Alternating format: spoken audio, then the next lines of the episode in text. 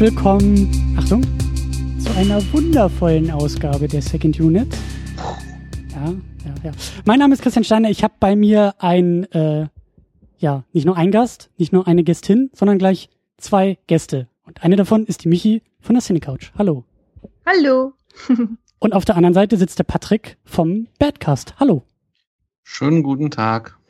Äh, ja, wir waren im Kino. Wir hatten mal wieder nicht nur das Bedürfnis ins Kino zu gehen, sondern auch das Bedürfnis jetzt über diesen Film zu sprechen und das tun wir über Wonder Woman.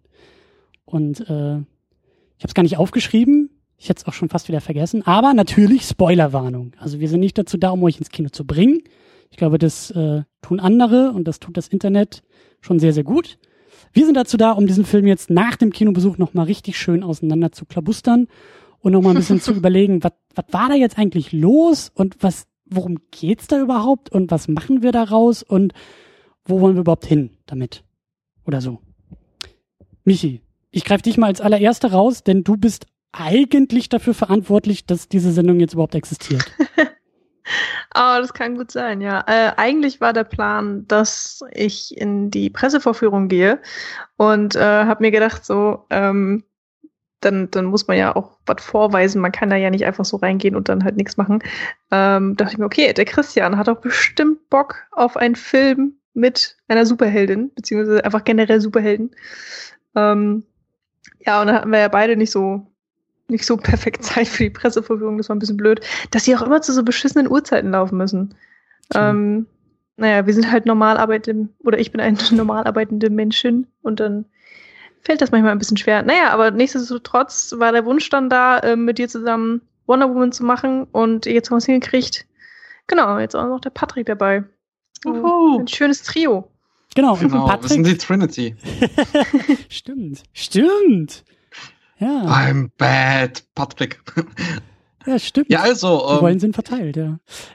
Genau. Wow, cool. Genau, Patrick, um, du warst ähm, in der Vergangenheit auch schon dabei. Wir waren zusammen im Kino und haben äh, Batman wie Superman geguckt vor ja, leider. mehr als einem Jahr auch schon. Und dann haben genau. wir auch noch mal über Suicide Squad gesprochen. Und ich kann mich noch dran erinnern, so ich, ich krame tief in meinen tieferen, hinteren Gehirnregionen. Und ich weiß noch, wie du versucht hast, mich, mich ein bisschen, ähm, wie sagt man, zuversichtlich zu stimmen nach meinem dann doch eher ähm, nicht so hoffnungsvollen Ausklang nach Suicide Squad, dass du gesagt hast, ja, aber da kommt ja noch Wonder Woman und noch ist ja nicht alles verloren und wir müssen ja noch hoffnungsvoll in die Zukunft blicken, denn es könnte ja noch was Gutes in diesem DC-Universum passieren oder was Besseres oder was, was auch immer. Und ähm, ja, was sagst du? Ist es, ist es das?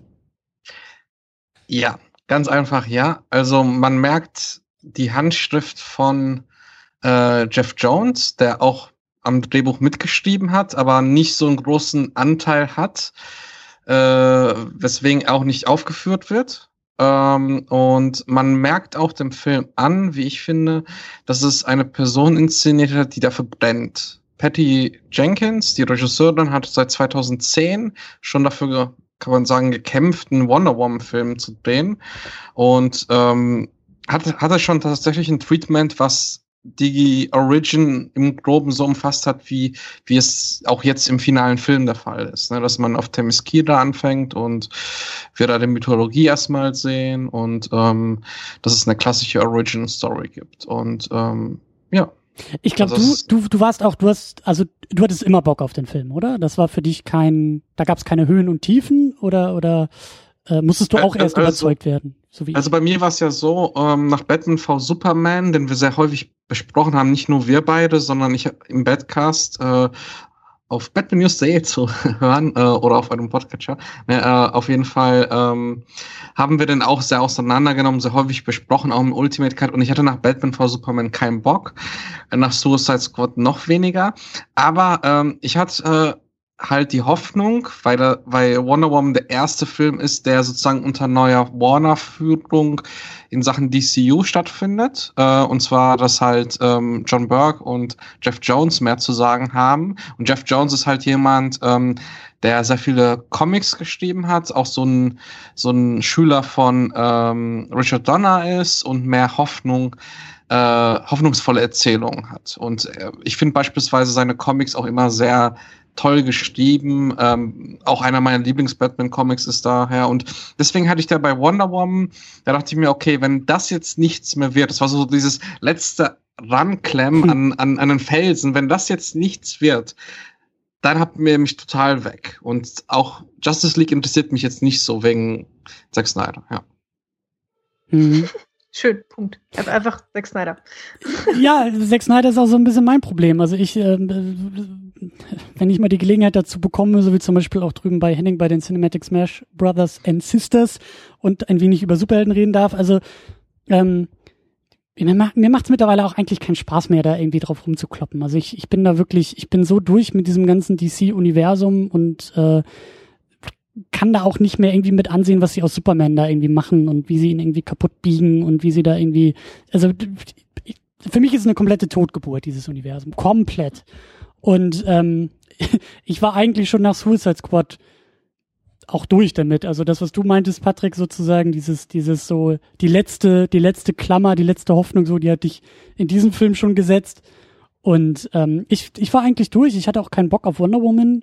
Ähm, wollte den gar nicht gucken und wollte mich auch mit diesem DC-Universum eigentlich jetzt erstmal nicht weiter beschäftigen. Also da schon noch so irgendwie im Augenwinkel mal mitverfolgen und dann, wenn es irgendwie im Heimkino ist, auch irgendwie mal dann ins Regal stellen, aber äh, das, das langt dann auch. So, nicht dazu podcasten und auch nicht ins Kino gehen und so. Aber für mich hat das halt funktioniert im Vorfeld, dass so diese Kurve, also ich habe vor allen Dingen auf die US-Kritiken und auch Leute, die hier in den Pressevorführungen waren, ich habe mir Reviews angeguckt, durchgelesen und ich wollte halt eine ganz bestimmte Sache hören und lesen, nämlich nicht nur so ein Satz wie, ja, das ist jetzt nicht so schlimm wie die anderen, sondern ich wollte wirklich hören, das ist ein guter Film, der lohnt sich zu gucken aus folgenden Gründen. So. Und das war's dann auch. Also das ist passiert im Vorfeld und deswegen äh, ist meine Stimmung dann ein bisschen umgeschwungen und dann wurde ich zumindest neugierig und äh, habe dann doch wieder ein wenig äh, mehr Sinn darin gesehen, auch diesen Film irgendwie äh, zu besprechen, nicht nur zu gucken, sondern auch zu besprechen. Und ähm, ja, das wollen wir gleich tun. Das werden wir gleich tun. Wir machen das äh, natürlich auch in dieser Ausgabe über einen kleinen Umweg, nämlich über eine Liste wunderbarer Menschen, die hier uns über Patreon bespenden. Und das sind folgende. Michi W., Stefan Manken, Jonas Mapace, Jota, Rochus Wolf, Christian Schmickler, Thomas Jaspers, Ulf P. und Alex. Und dann gibt's noch Leute, die sogar noch mehr als nur zwei Dollar, sondern ganze fünf Dollar im Monat hier reinwerfen in die Kaffeekasse. Und das sind Tahiti Su, Sultan of Swing, Markus Halmitschlager, David Noack, Florian Primel, Sebastian Gian Ferrari, Stefan, Stefan Drove, Rike, The Mittliskete und Playstar. So. Das war, glaube ich, der anstrengendste Teil. Ja, da muss ich mal ganz tief Luft holen. vielen, vielen Dank natürlich für all diese wunderbaren Menschen und für diese wunderbaren Patreon-Bespendungen. Ähm, so. Ihr seid geil. Das das ist die Kurzfassung dieser langen Liste, genau. Ich könnte das auch, ich könnte das auch knapper äh, runterbrechen. Genau. Ähm, wir waren schon so ein bisschen in diesem, in diesem äh, Thema unterwegs, was wir so Vorverständnis nennen. So, warum sind wir ins Kino? Warum haben wir diesen Film geguckt? Was haben wir erwartet?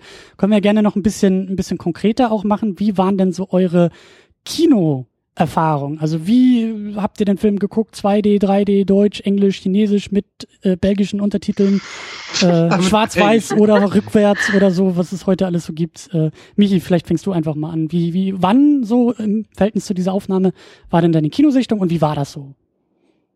Äh, ja, war gestern. Also äh, tatsächlich vor jetzt ungefähr 24 Stunden. Ähm, hoffe, ich kann mich noch an alles erinnern, was ich auch besprechen wollte. Ist immer so dumm, eigentlich muss ich anfangen, Notizen zu machen.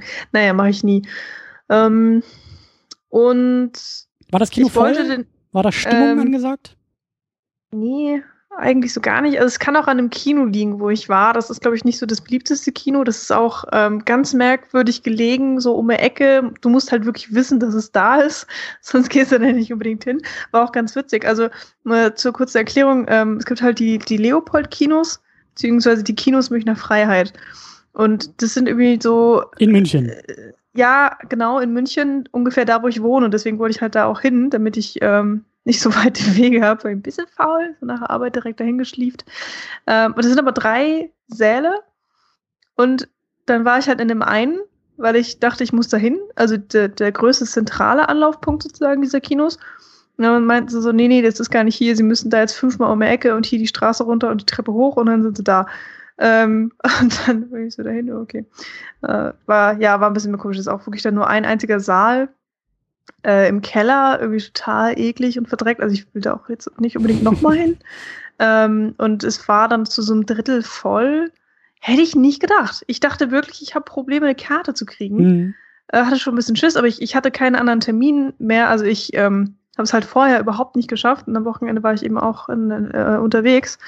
Und ging halt nur noch gestern Abend nach der Arbeit. Und dann war das die einzige Vorstellung, die ich gefunden habe, die so von der Uhrzeit passte. Äh, ich dachte, ja, okay, fuck, das muss jetzt auch echt, ich brauche eine Karte, sonst kann ich den Podcast nicht machen. Ah, und naja. Ja, und dann war es einfach überhaupt nicht voll. Also, hm, den Stress überhaupt nicht machen müssen. Dummerweise, und dafür muss ich sagen, mag ich dieses Kino jetzt auch wirklich noch mal ein Stück weniger, haben die nicht mit reingeschrieben, dass es eine 3D-Vorstellung war. Im Internet stand wow. einfach nur ähm, Wonder Woman Deutsch. Ähm, war auch blöd, ich wollte eigentlich Englisch gucken, aber gab es halt dann nicht ähm, zu, den, äh, zu dem Zeitpunkt, den ich haben wollte. Ja, und dann äh, sagt die Frau auf einmal, ja, ich hätte gerne 13 Euro. Ich bin aus dem Latschen gefallen, weil ich dachte, warum? Und dann schiebt sie mir die 3D-Brille rüber und ich denke mir so, ach so, ja, gut, danke. Das ist aber schön dramatisch aufbearbeitet jetzt. Und dann schiebte sie mir die 3D-Brille und ich wusste, der Abend war dahin. ja, das wollte ich nicht. Vor allen Dingen, ähm, ich habe mit 3D, ich, ich, ich brauche 3D nicht, wirklich nicht. Es ist mir so egal und meistens finde ich sogar einfach nur anstrengend, weil ich bin Brillenträger. Hm. Und wenn ich meine Brille nicht aufhab, ähm, ist der 3D-Effekt tatsächlich weg. Also ich habe eine Hornhautverkrümmung und dann funktioniert 3D nicht. So. Das, das, muss Aber man vielleicht Moment, verstehen. Moment, das heißt, du hast nicht immer eine, also du trägst nicht immer Brille? Und müsstest, Doch, ich trage immer Brille. Ja, aber dann hast du ja kein aber Problem. Das, dann setzt du nee, die Brille das, vor die äh, Brille. Ja, genau, aber es ist halt unglaublich nervig. Und es ist anstrengend. Und mir haben, also irgendwann drückt es halt so alles gegen meine Ohren. Ähm, und es nervt. Also mich nerven 3D-Brillen einfach tierisch, weil die auch einfach immer kacke sind. Und der der Blickfeld von einer 3D-Brille ist ziemlich klein. Und je weiter die Brille dann von meinen Augen weg ist, hm, desto mehr ja. schwarzen Rand sehe ich rechts und links und oben und unten. Und dadurch, dass ich ja zwei Brillen übereinander trage, ist die 3D-Brille dann logischerweise relativ weit weg von meinen Augen. Und ähm, dadurch wird der 3D-Effekt auch nochmal verringert. Ähm, das ist jetzt alles ein bisschen schwierig und technisch, aber im Endeffekt, es macht einfach wenig Spaß. Ähm, ja. Und dafür bezahle ich dann auch noch mal einen Haufen Geld mehr drauf. Ähm, das war leider ein bisschen schade. Äh, konnte ich jetzt ja, wie gesagt, nichts mehr dran ändern, aber ähm, war auch interessant. Habe ich seit sehr langer Zeit mal wieder einen 3D-Film gesehen. War auch okay. Das heißt, der Film ähm, musste da eigentlich so ein, so ein, so ein Uphill-Battle äh, vollziehen. Also du warst schon so angegrummelt im Sessel, weil es klebt und blöde 3D-Brille und auf Deutsch ist er auch noch und du bist jetzt muss der Film aber wirklich gut sein oder? oder? Ähm, naja, also ich meine, ich habe das alles in Kauf genommen. Das war, ich habe hab das dann so irgendwie weggeschüttelt. Ich saß dann in meinem Kinosessel und habe gedacht, so, okay, Dafür kriege ich jetzt aber bitte auch einen Film, der mich unterhaltet. Äh, äh, Quatsch, Entschuldigung, unterhält. Das war so mein Anspruch. Ähm, die, dieser ganze Hype, der im Vorfeld stattgefunden hat, den habe ich eigentlich komplett ignoriert. Für den habe ich mich nie interessiert und habe den Gott sei Dank auch gar nicht so wirklich mitbekommen. Ich wusste nur, dass der Hype da ist, ähm, was ja manchmal auch schon schlimm genug ist. Und dann habe ich da gesessen und dachte, okay, wenn ich jetzt zwei Stunden hier ähm, irgendwie einen netten Film zu sehen kriege, dann ist das auch in Ordnung. So, das war meine Einstellung. Wie war es bei dir, Patrick? Du hast ihn zweimal geguckt, ne? Ja, das verrät ja schon ein bisschen was, wie ich den Film fand. Und zwar, ähm, ich habe den erstmal in der Pressevorführung gesehen. Mm, da in OV, also Englisch und 2D. Ähm, und so wie Gott ihn schuf. So wie Gott ihn schuf. Ähm, und ich muss auch sagen, äh, das ist auch meine präferierte Variante. Ähm, ich habe dann nämlich dann ein zweites Mal mit Begleitung und auch äh, nötiges Übel auf Deutsch und äh, 3D gesehen, ähm, weil sich das zeitlich auch nicht anders ergeben hat und ähm, ja, der ganze Tag sonst hätte umstrukturiert werden müssen und äh, das wollte ich nicht. Hm. Ja, und das Ding ist halt bei der, ähm, also ich muss sagen, ich hatte Probleme mit dem 3D, weil es da Ghosting gab. Da hat das Kino einfach etwas ge geschludert. Krass, mhm. was ist Ghosting? Äh, Ghosting ist, wenn du so eine leichte Doppelung im Bild hast. Ähm, also du siehst dann praktisch ähm, so einen Schatten, der sich nachzieht. Das ist äh, mhm. So das auch das meiste Problem, was viele Leute haben.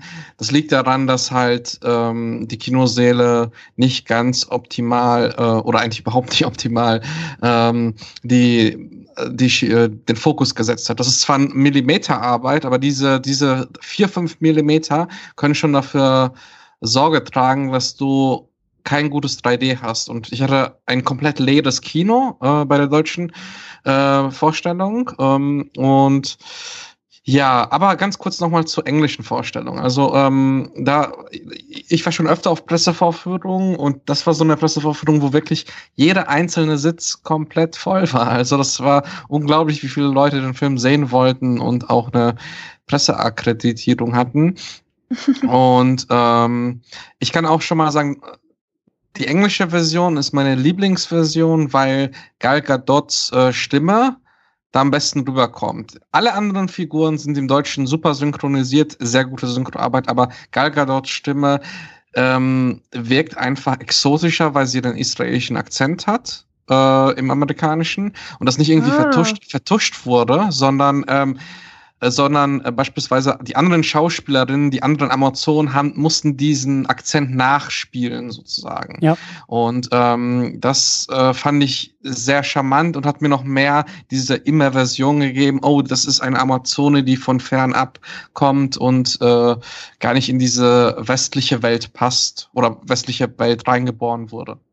Und vor allen Dingen, also ich habe den auch auf Englisch geguckt. Vor allen Dingen hast du halt der Sprach Gewirr mit Deutsch dann ja im Film. Also es geht ja um Deutsche und den mm. Weltkrieg und wenn mm. alle Deutsch reden, dann, weißt du? Ja, das äh, fand ich auch sehr lustig. Ich habe mir das schon so ein bisschen gedacht, dass es da wahrscheinlich irgendwelche Szenen gibt, wo im Original auch Deutsch gesprochen wird und habe dann immer extrem auf die Lippen geguckt, um rauszufinden, okay, reden die jetzt gerade im Original Englisch oder Deutsch und so, weil logischerweise ist es ja komplett alles deutsch synchronisiert.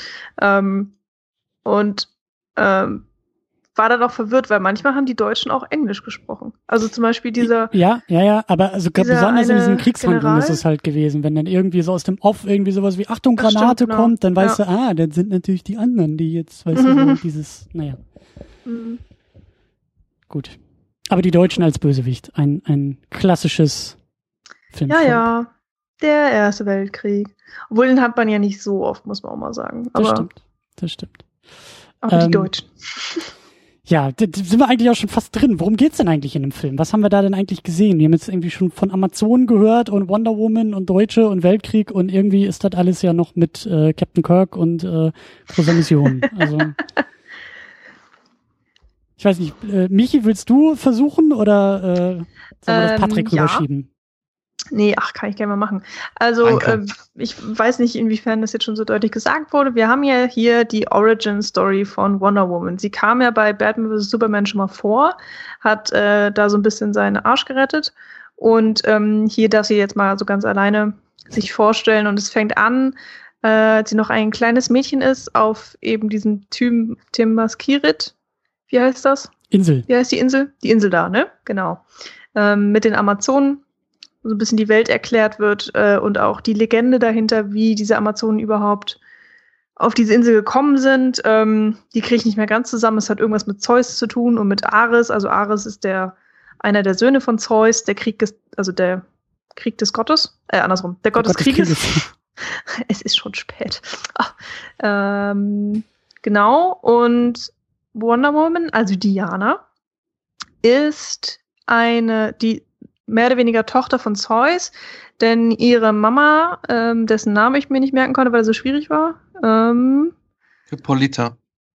Hippolyta, genau. Ja. Ähm, wollte sich, wollte unbedingt eine Tochter haben, hat sie aus äh, Ton geformt und Zeus hat dem Ton ähm, Leben eingehaucht und so ist eben Diana äh, auf die Welt gekommen und die Amazonen leben geschützt auf einer Insel, ähm, wo sie niemand entdecken kann eigentlich ihr Leben und äh, genießen da eine tolle Ausbildung und vor allen Dingen eine tolle Kampfausbildung, die Diana dann auch irgendwann zuteil wird. Und ähm, irgendwann wird dieser, dieser Schutzwall, der um die Insel gebaut wurde, durchbrochen von einem Flugzeug, das aus dem Himmel fällt. Ähm, in diesem Flugzeug ist Chris Pine, der dann von Diana auch noch gerettet wird und der aber von deutschen Soldaten verfolgt wird, die dann ebenfalls durch dieses Schutz, diesen Schutzwall brechen. Ähm, die werden dann aber getötet von den tollen Amazonen und ähm, das sorgt aber insgesamt dafür, dass Diana überhaupt erstmal mitkriegt, dass es eine Außenwelt gibt und dass in der Außenwelt Krieg herrscht. Und Diana setzt sich dann äh, in den Kopf, dass sie unbedingt diesen Krieg beenden muss, beziehungsweise ist sie der Überzeugung, dass Ares eben der Gott des Krieges dahinter steckt und ähm, sie setzt sich eben dran, mit Chris Pine zusammen in die normale Menschenwelt hinauszugehen, um eben den Gott des Krieges zu töten und letztendlich ähm, den Krieg auf der ganzen Welt zu beenden. So. Ja, die Menschen vom Krieg zu befreien. Genau. ja. ja, eins plus mit Sternchen, würde ich sagen, oder Patrick? Auf jeden Fall. Auch Dankeschön. ja. Ja, aber diese Namen sind schrecklich. Antiope und Hippolyta. Naja. Tja. Das erinnert mich immer so ein bisschen, ich hatte nie Griechisch, aber ich hatte Latein, das war auch immer furchtbar. Ähm, genau, wir haben schon ein paar Figuren erwähnt und äh, Schauspieler und Schauspielerinnen. Machen wir da vielleicht gleich einfach weiter. Wir haben Gal Gadot als Diana. Gadot. Als Gadot? Gadot. So. Ja, das hat sie mal jetzt im äh, in äh, Late Night Show mal erklärt. Äh, ich habe das auch immer so französisch ausgesprochen, aber es wird das T ist tatsächlich hart. Abgefahren. Aber ich glaube, wir können das auch eher einklammern und sie einfach Wonder Woman nennen. Also sie macht ihre Arbeit sehr, sehr gut und ja. geht sehr gut in dieser Rolle auf und ist gut besetzt und spielt wunderbar und ich habe kein Problem damit einfach zu sagen, also Chris Evans ist Captain America so in meinem Chris Pine. Und ja, nee, Chris Pine ist äh, Captain Kirk. Den habe ich, da habe ich immer noch ein bisschen Schwierigkeiten, den hier auch als Steve Trevor zu sehen und nicht als Captain Kirk. Aber ich muss dazu sagen, Chris Pine hat bei mir irgendwie nach, ähm, wie hieß denn der neulich? Der auch für einen Oscar nominiert Hell war. or High Water? Genau der. Spitzenfilm, super gespielt von ihm und ich bin aus dem Kinosessel gefallen, weil ich zum ersten Mal gesehen habe, oh, dieser Chris Pine, der kann ja wirklich schauspielen. Also ich fand diese mhm. ganze Star Trek Nummer, so da hatten da haben mich ganz viele Sachen einfach so sehr geärgert und genervt, dass ich glaube ich gar nicht erkannt habe, dass dieser Chris Pine doch gar nicht so schlecht ist und äh, hier macht er das eigentlich nicht auch sehr, sehr gut. Nicht nur wunderschöne blaue Augen. Above average, hat er ja so schön gesagt, ne? Äh, überdurchschnittlich, der gute Mann. ähm, und er hat ja auch nicht Unrecht dabei. Dann haben wir noch Connie Nielsen dabei als Hippolyta, als die Mama von äh, Diana und von Wonder Woman. Äh, ganz wichtig finde ich Robin Wright als Antiope, mhm. die äh, großartig ist sowieso und hier auch ganz gut passt. Also für mich schwingt da auch irgendwie so ein bisschen was. Also ich habe Schwierigkeiten, ihre House of Cards Rolle nicht zu sehen aber es ist vielleicht auch gar nicht so verkehrt. Wisst ihr, was ich meine? Mhm, ja, mhm, ja, ist mir Gott sei Dank sehr leicht gefallen, weil ich nämlich House of Cards immer konsequent auf Englisch geguckt habe und jetzt hatte ich ja die deutsche Synchronstimme, von daher war das ah, okay. Feeling schon von mhm. vornherein so anders durch ihre Stimmenänderung, dass das ähm, einigermaßen leicht war. Ich fand nur ihren Namen sehr anstrengend, weil der, der, das, immer wenn der ausgesprochen wurde, das hat sich für mich angehört wie Antilope. Weil es manchmal so genuschelt wurde. Und dann war das so, was? Antilope? Ach so, okay, sie heißt irgendwie ganz merkwürdig. Und dann habe ich irgendwann mal nachgelesen, wie denn ihr richtiger Name ist, damit ich wow. nicht mal Antilope im Kopf habe, sondern Antiope. Aber was ich naja. grandios bei diesen zwei Figuren finde, bei Connie Nielsens und Robin Wrights Figur, das sind beides Frauen, die älter sind, aber noch so eine natürliche Schönheit haben und nicht mit äh, Operationen zugeflatscht sind. Weil es gibt, und das finde mhm. ich so mhm. schön als Casting, dass man, dass man wirklich gestandene Frauen nimmt und nicht irgendwie, also ich hätte mir vorstellen können, dass andere Regisseure da vielleicht jemand genommen hätten, der vielleicht ein bisschen äh, jünger ausschaut. Und ich fand gerade, dass man auch die Falten gesehen hat, auch vom Make-up, dass es genauso gemacht wurde. Das hat mir sehr gut gefallen, auch als, als Darstellerauswahl von Patty Jenkins. Sage ich jetzt hm, einfach so. Das stimmt auf jeden Fall. Also ich äh, muss euch beiden auf jeden Fall recht geben, die sind sehr, sehr schön gecastet worden und das Gefühl von starken ähm, Amazonen ist einfach wirklich rübergekommen und es war nicht verkitscht. Mhm, ähm, ja. Das war anfangs wirklich so ein bisschen meine Befürchtung, dass du da diese traumhafte Paradiesinsel hast und hast du Frauen in kurzen Röcken, die sich irgendwie mit Schwertern gegenseitig da abkloppen und das, das hätte irgendwie fast schon echt ins Pornöse abgreifen können, abgleiten. Aber insgesamt mochte ich, dass wie das umgesetzt wurde. Das war mit einigermaßen viel Feingefühl und ähm, auch was die ganze Ausstattung angeht, ähm, die Kostüme alleine sind wirklich wunderbar gemacht worden. Also ich ähm, konnte mich da die ganze Zeit so ein bisschen verlieren darin, wie, mhm. wie diese Rüstungen einfach aussehen, diese Brustpanzer und ähm, ja. das fand ich äh, insgesamt sehr, sehr schön gemacht und auch, ja, der Punkt, den du meinst, dass sie etwas ältere Schauspielerin genommen haben, ähm, hat mir auch sehr gut gefallen, weil das hätten sie ja nicht machen können. Wenn, wenn es um eine Fantasy-Welt geht, hast du alle Freiheiten der Welt. Du musst dich ja auch nicht stringent ähm, eins zu eins ans Comic an die mhm. Comicvorlage halten. Und die hätten da ja auch irgendwelche 25-Jährigen nehmen können, weil die altern ja auch nicht wie normale Menschen altern. Von daher hätte die Mama von, äh, von Diana hätte ja auch, was weiß ich, wie alt sein können. Und ähm, fand ich schön, wie das gelöst wurde. Und ja. leider haben sie ja nicht so große Rollen. Also so nach ungefähr einer, einer halben, dreiviertel Stunde Spiel sind sie aus der, von der Insel weg. Ich weiß gar nicht, nach wie viel Zeit das war, aber ich glaube irgendwas so. So nach dem ersten Drittel, sagen wir einfach mal. Und ähm, ja, logischerweise kommen sie dann irgendwie auch nicht wieder. Ähm, aber macht ja Sinn. Ist ja okay. Und vor allen Dingen, vor allen Dingen Robin Wright ist wirklich so eine, ähm, auch hier, genauso wie bei House of Cards, ähm, ich habe manchmal ein bisschen Angst, ihr zu tief in die Augen zu gucken, wenn ich Filme oder Serien mit ihr gucke, weil die Frau wirklich so so felsenfest ist und auch hier so wunderbar in dieser in dieser mhm. großen Kriegerin Anführerin Rolle ist, dass ich also ja, die kann Ärsche treten. Da gibt's was, ne? keine Zweifel ja. dran. Äh, ich finde allgemein, dass so diese Darstellung ähm, dieser Gesellschaft, wie eine Gesellschaft ohne Männer ähm, funktioniert, sehr interessant. Das, also es waren wirklich alles so Kämpferfrauen, die Arbeit äh, nachgehen und das fand ich super faszinierend zu sehen, weil es halt nicht irgendwie klischeebeladen war, sondern irgendwie diese autonome Gesellschaft einfach so als Fragepunkt hatte, was wäre, wenn, wenn es nur Frauen gäbe? Ja. Mhm. ja, wobei ich sagen muss, da wird ja eigentlich überhaupt nicht drauf eingegangen. Also ähm, es war zwar schön anzusehen, diese Insel und das Leben da, aber ein Worldbuilding hat für mich da nicht stattgefunden. Ich habe keine Ahnung, was sie da überhaupt machen und wie die Gesellschaft funktioniert. Also ähm, Aber irgendwann muss ich, wird, muss ich ein bisschen widersprechen. Also, ja, äh, echt? Äh, ja, weil äh, es wird doch ähm, in dieser super schönen Montage von diesen Kunstwerken erzählt wurden, erschaffen, um die Menschheit zu schützen, falls, äh, falls eine große Gefahr aufkommt. Und ähm, ja. Und ähm, dafür trainieren sie, das haben wir gesehen. Wir haben auch gesehen, dass Diana wohl das einzige Kind ist. Also mhm.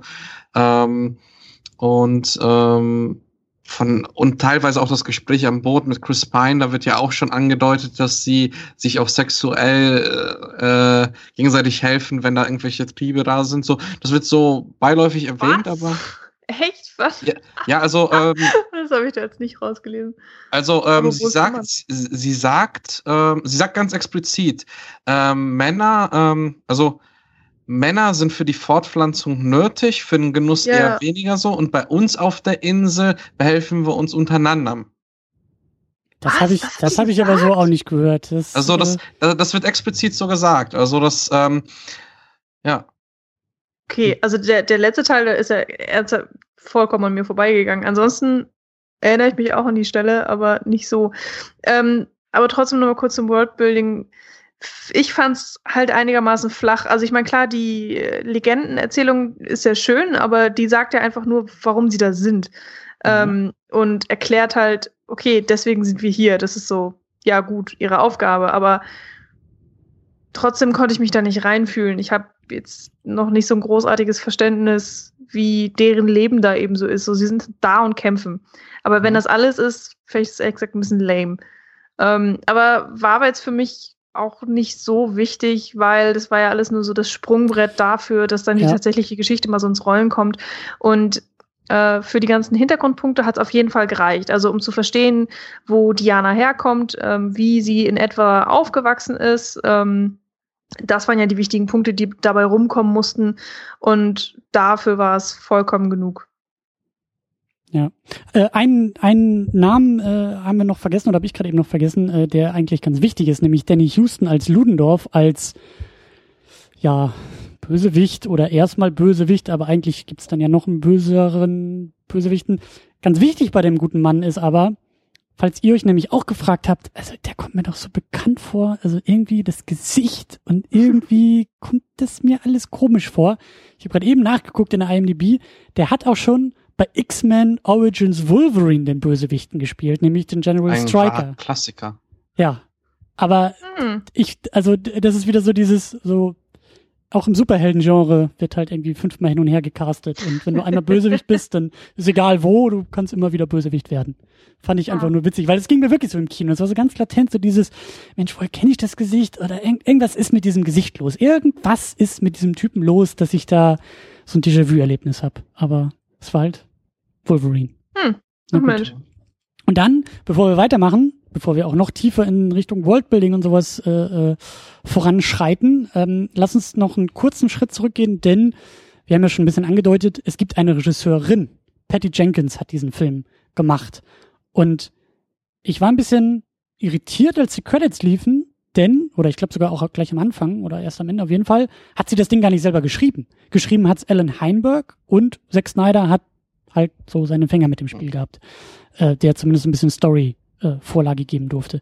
Das äh, hatte mich aber überrascht. Also ich dachte echt, dass sie das Ding komplett irgendwie äh, selbst verantwortet hat. Ähm, Also da, da habe ich ein paar Punkte äh, auf jeden Fall auszuführen. Und zwar ist es so, dass ähm, Patty Jenkins hat, wie gesagt, schon 2010 so ein Treatment verfasst, der sehr an den jetzigen Film erinnert. Ähm, und äh, Alan Heinberg hat das dann ausgearbeitet, äh, beziehungsweise das Drehbuch verfasst. Ähm, das Interessante dabei ist, dass Alan, Alan Heinberg häufig mit Frauen zusammen auch Stoffe realisiert hat. Er hat beispielsweise für Grey's Anatomy sehr viele Episoden geschrieben, für Scandal und äh, Gilmore Girls beispielsweise und ähm, ist auch offen äh, homosexuell. Also wenn man ihn googelt, dann kommt das kommt einer der ersten Artikel auch schon ähm, über seinen Einfluss äh, von Homosexuellen ins ähm, Comic-Genre, weil er nämlich auch ein, zwei Wonder Woman äh, Comics ähm, in den 2000ern geschrieben hat, 2008. Und da finde ich das halt sehr interessant, dass ähm, jetzt auf den ersten Blick ist es wieder ein Mann, was ein bisschen schade wirkt vielleicht, aber dann ähm, wird der Bezug klar, dass er schon häufig äh, mit, mit Frauen Stoffe ähm, ausformuliert hat und ähm, auch vielleicht diese, diese lesbische Andeutung, die da stattfindet, auch in, in seiner, in seinem Schreibstil deutlich wird. Mhm. Und die äh, Story-Geschichte, also Story by Credit äh, hat Zack Snyder. Äh, ich glaube, das kommt einfach auch daher, dass er ja schon äh, in Batman wie Superman ähm, Wonder Woman, äh, also eingesetzt hat. Und das hatte ich halt irgendwie auch vorher gehört oder in einem Interview gelesen, dass Patty Jenkins zuerst ein bisschen, also äh, wie soll man sagen, Zack Snyder hat Wonder Woman besetzt, nicht Patty Jenkins. Und Patty Mhm. Jenkins war wohl am Anfang ein bisschen irritiert und gar nicht so begeistert von Gal. Wie war es nochmal? Gadot? Gadot Gadot. äh, als äh, Diana, als Wonder Woman und äh, hat sich dann natürlich, also haben wir ja auch jetzt alle auf dem Schirm gesehen, so, das macht sie sehr gut. Aber Mhm. ähm, sie musste da halt auch schon mit so ein bisschen, äh, also mit, mit gewissen Punkten arbeiten, was ja jetzt eben auch typisch für diese Franchiserei und diese Filmuniversen ist. Da ist es bei Marvel, die ja jetzt bei Film 16, glaube ich, demnächst irgendwie sind, äh, ist das ja auch so, dass da von außen einfach noch andere Köche so ein bisschen mit in die Suppe, äh, Suppe spucken und sagen, hey, die Besetzung haben wir schon vor drei Filmen eingeführt und du musst jetzt aber noch die drei Figuren einbauen und dann brauchst du noch den Storypunkt, weil den haben wir in fünf Filmen nochmal irgendwie aufgegriffen. ähm, und es geht hier so langsam los, finde ich, bei diesem DC-Universum. Da werden wir am Ende vielleicht auch noch ein bisschen drüber sprechen, so dieses, dieses, also noch größere Worldbuilding über mehrere Filme hinaus. Und hier sehen wir halt eben, wie jetzt so in mehr oder weniger dritter, vierter Instanz auch auch, auch so langsam was draus wird. Es gibt ein Fundament. Die ersten Filme haben alle irgendwie so in verschiedenen Ecken Fundamente aufgebaut und ich finde jetzt, jetzt geht's halt so ein bisschen, jetzt wird ein bisschen höher gebaut und ich glaube, dass daher einfach Zack Snyder da auch so ein bisschen äh, Credits teilt und involvierter war. Genau. Ja, wo fangen wir eigentlich an? Wo waren wir eigentlich? Wo wollen wir weitermachen? Ähm, lass uns vielleicht noch so ein bisschen bei den bei den Figuren bleiben. Äh, wie wie wie hat wie hat das alles denn so für euch funktioniert? Besonders die Hauptbesetzung als Wonder Woman, Chris Pine als Love Interest und dann irgendwie noch die Chemie der beiden und äh, wie, wie, wie, wie hat das für euch funktioniert? Michi, wie war das für dich? Mm, also, Chris Pine hat auf jeden Fall funktioniert. Ähm, ich finde, er ist für die Rolle vollkommen okay besetzt. Ähm, die Rolle an sich ist halt irgendwie so ein bisschen lala geschrieben. So vollkommen nu nutzbedingt eben. Ähm, da kann ja, Love Interest, oder? Er ist da, um ja, dass sie sich verlieben so, können. Er ist halt der Punkt ihrer Motivation. Und das macht er halt gut. So, finde ich. ähm, also so, äh, einmal der Punkt, dass sie überhaupt aus ihrer Welt rausbricht. Also er, er bringt ja die Informationen so aus der Menschenwelt in die Amazonenwelt sozusagen. Das funktioniert ganz gut, ähm, ist auch einigermaßen gut geschrieben. Und dann, ähm, ja, ne, das, was das totale Ende angeht, da hat nochmal Motivationspunkt und es ist alles schon, ähm, ja, nett gemacht, ähm, gut gespielt. Er ist halt auch ganz niedlich, muss man auch mal, mal ein bisschen zugeben. Ähm, Above average, ganz wichtig. Er ist überdurchschnittlich niedlich, nur ein bisschen.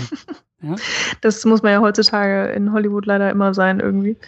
Ähm, und bei Gal Gadot, Gadot, oh Gott, oh Gott, Gal, Diana, so, äh, muss ich echt sagen, war sie auch einer der Gründe, warum ich den Film überhaupt sehen wollte, weil ich den Trailer gesehen habe, ähm, noch bevor ich Batman vs. Superman gesehen habe, glaube ich, glaube ich, weiß ich nicht mehr, aber ähm, sie hat mir irgendwie gefallen. Sie war halt anders. Sie ist nicht, weiß ich nicht, sie ist nicht so die typische Hollywood-Darstellerin, finde ich. Natürlich, sie ist unfassbar hübsch.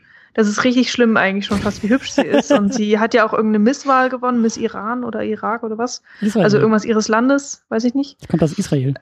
Israel, Dankeschön. ähm, und ist ja keine typische Schauspielerin. Oder jedenfalls hat sie jetzt, glaube ich, nicht so den krassen Background, äh, den man vermuten würde, ähm, aufgrund ihrer jetzigen Rolle eben. Ähm, und irgendwie finde ich, hat sie halt was, was, was mich interessiert hat, ähm, so dieses bisschen Exotische, was sie eben auch mitbringt. Und äh, im Trailer, finde ich, hat man schon gemerkt, dass sie diese sehr, sehr starke Frau, diese super taffe Superheldin, kann sie rüberbringen und trotzdem ähm, ist bleibt sie sympathisch. Und es ist, ähm, hat sich für mich im Film auch bewahrheitet. Weshalb ich sehr froh bin, dass, dass ich da mit dem Trailer nicht reingelegt wurde oder dass mich mein Gefühl nicht getäuscht hat. Ähm, und sie ist auch für mich, ja, ich meine, es ist logisch, sie ist der Dreh- und Angelpunkt des Films. Ähm, sie hat auch am meisten Screentime mit der meisten Szenen und so weiter und so fort, aber sie ist ja nichtsdestotrotz einfach der Hauptgrund, warum man diesen Film auch sehen sollte. Also wenn man das Gefühl hat, man man findet sie interessant, dann sollte man den Film auch angucken, auch wenn man jetzt vielleicht sagt, man ist nicht so der, der DC-Fan oder der Wonder Woman-Fan. Ich hatte auch keine Ahnung von Wonder Woman, wirklich gar nicht. Ähm, ich habe Batman vs. Superman gesehen und da kam sie auf einmal drin vor und dann ich so, hä? Wer ist sie? Das wusste ich nicht. Fand ich mhm. irgendwie ganz witzig. Und dann ich so, hm. Ähm, ja, die hat ja einiges drauf. Und äh, zum Beispiel auch, dass sie eben ja eine Göttin ist. Also sie ist ja von, von Zeus gezeugt und irgendwann Ares sagt dann ja auch, dass sie eine Göttin sei. Ähm, deswegen nehme ich das jetzt einfach mal an. Ähm, das war mir nicht klar. Ich dachte, sie sei halt eine Amazone irgendwie, ehrlich gesagt. Habe ich einiges dazugelernt jetzt. Aber ähm, passt. Sehr schön besetzt.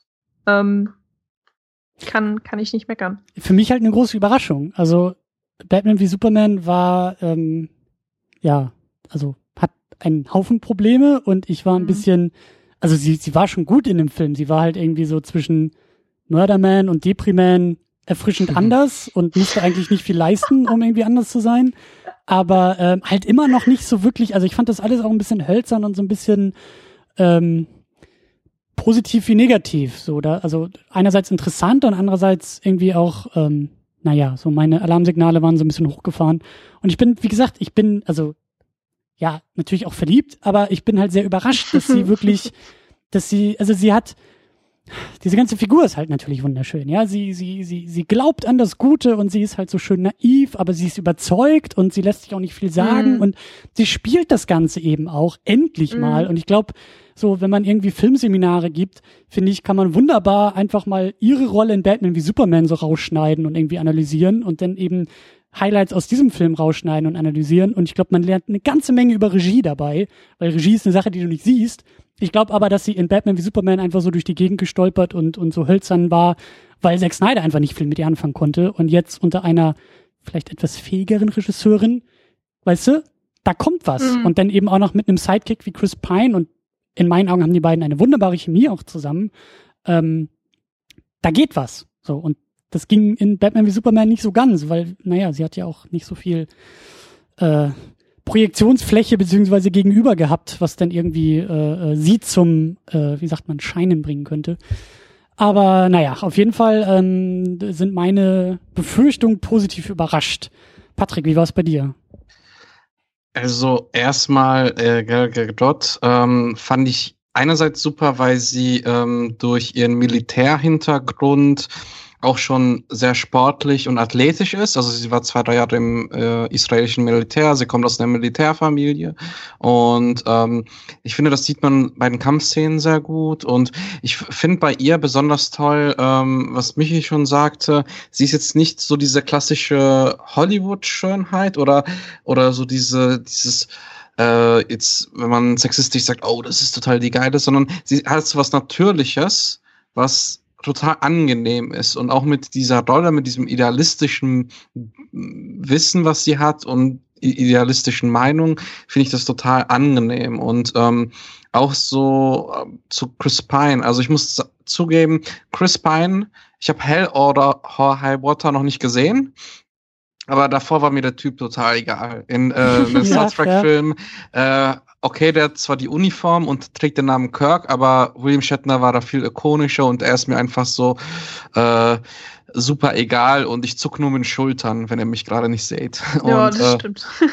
und hier habe ich zum ersten Mal gesehen, so, ach, okay, dieser Typ hat auch Charisma. Der hat, der, der, der hat auch Szenen, wo der ähm, aus ganz wenig sehr viel mit beispielsweise Augen und einzelnen Mimiken machen kann oder wenn er mal ins Stottern gerät. Das ist wirklich tolles Acting gewesen, wo ich echt überrascht war, weil ähm, ich im Vorfeld dachte, oh wei, also Gal Gadot wird mir schon gefallen, sehr wahrscheinlich, ähm, weil das war für mich im Gegensatz zu dir, Christian, vielleicht auch einer der wenigen positiven Punkte in ähm, Batman vor Superman. Ich fand beispielsweise sehr schön, wie sie so gelächelt hat im Kampf und, und so motiviert wirkte gegen ähm, Monster, Doomsday, Boomster und ähm, ja, die Chemie zwischen den beiden war wirklich toll, auch toll, toll geschrieben und ähm, ich muss sagen, äh, ich habe selten erlebt, weil ich bin sonst so ein sehr zynischer Filmegucker und bin auch jemand, der eher so David Lynch, David Fincher Sachen guckt, aber da ging mir echt das Herz zwischen den beiden auf, äh,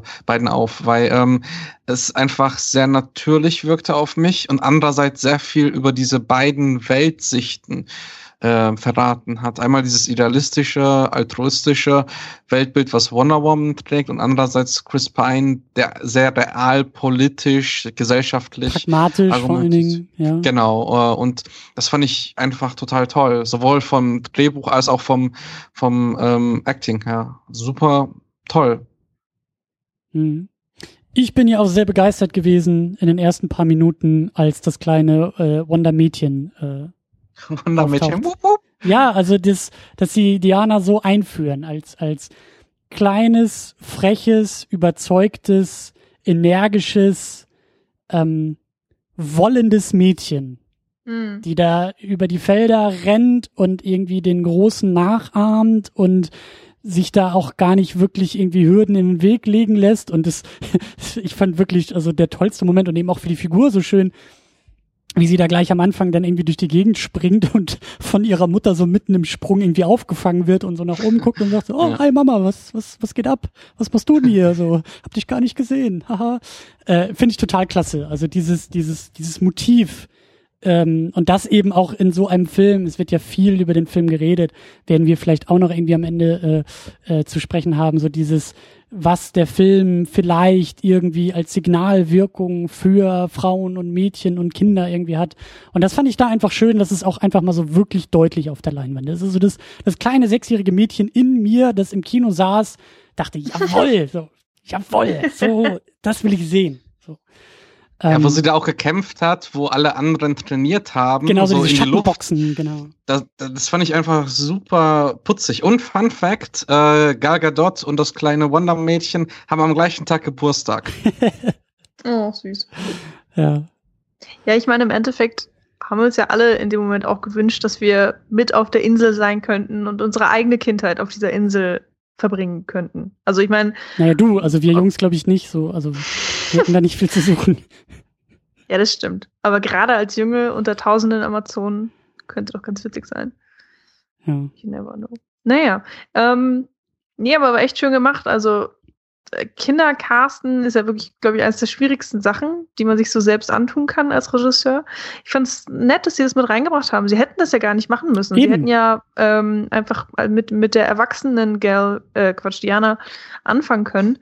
Ähm, hätte, glaube ich, für mich genauso gut funktioniert. Aber mein Gott, warum nicht? Und sie haben es wirklich gut rübergebracht, zu zeigen, ja, dass sie halt Zeus Tochter ist. Und ähm, dieser ganze Kampfgeist, den sie in sich trägt, ergibt ja nur Sinn, weil sie ja dafür erschaffen worden ist, zu kämpfen auf, auf eine Art. Ähm, und ja, es, es, es rundet die Sache so ab, finde ich. Vor allem, was ich sehr toll fand, dass man halt diese verschiedenen, ähm, es waren jetzt drei Transformationen, dieses Wonder-Mädchen, dann äh, Wanda Pubertät äh, Teenie, äh, Wanda Teenie und dann die wahrhaftige Gal Gadot. Und ich fand ganz toll, wo dieses Training anfing und dann plötzlich der Schnitt zum ersten Mal auf Gal Gadot kam. Da hatte ich wirklich schon den ersten Gänsehaut-Moment irgendwie so, ach cool, das ist endlich mal was, was mir häufig in den letzten Jahren bei Hollywood-Blockbustern fehlt, einfach so eine stimmige Erzählung und Einleitung in die Geschichte der Heldin.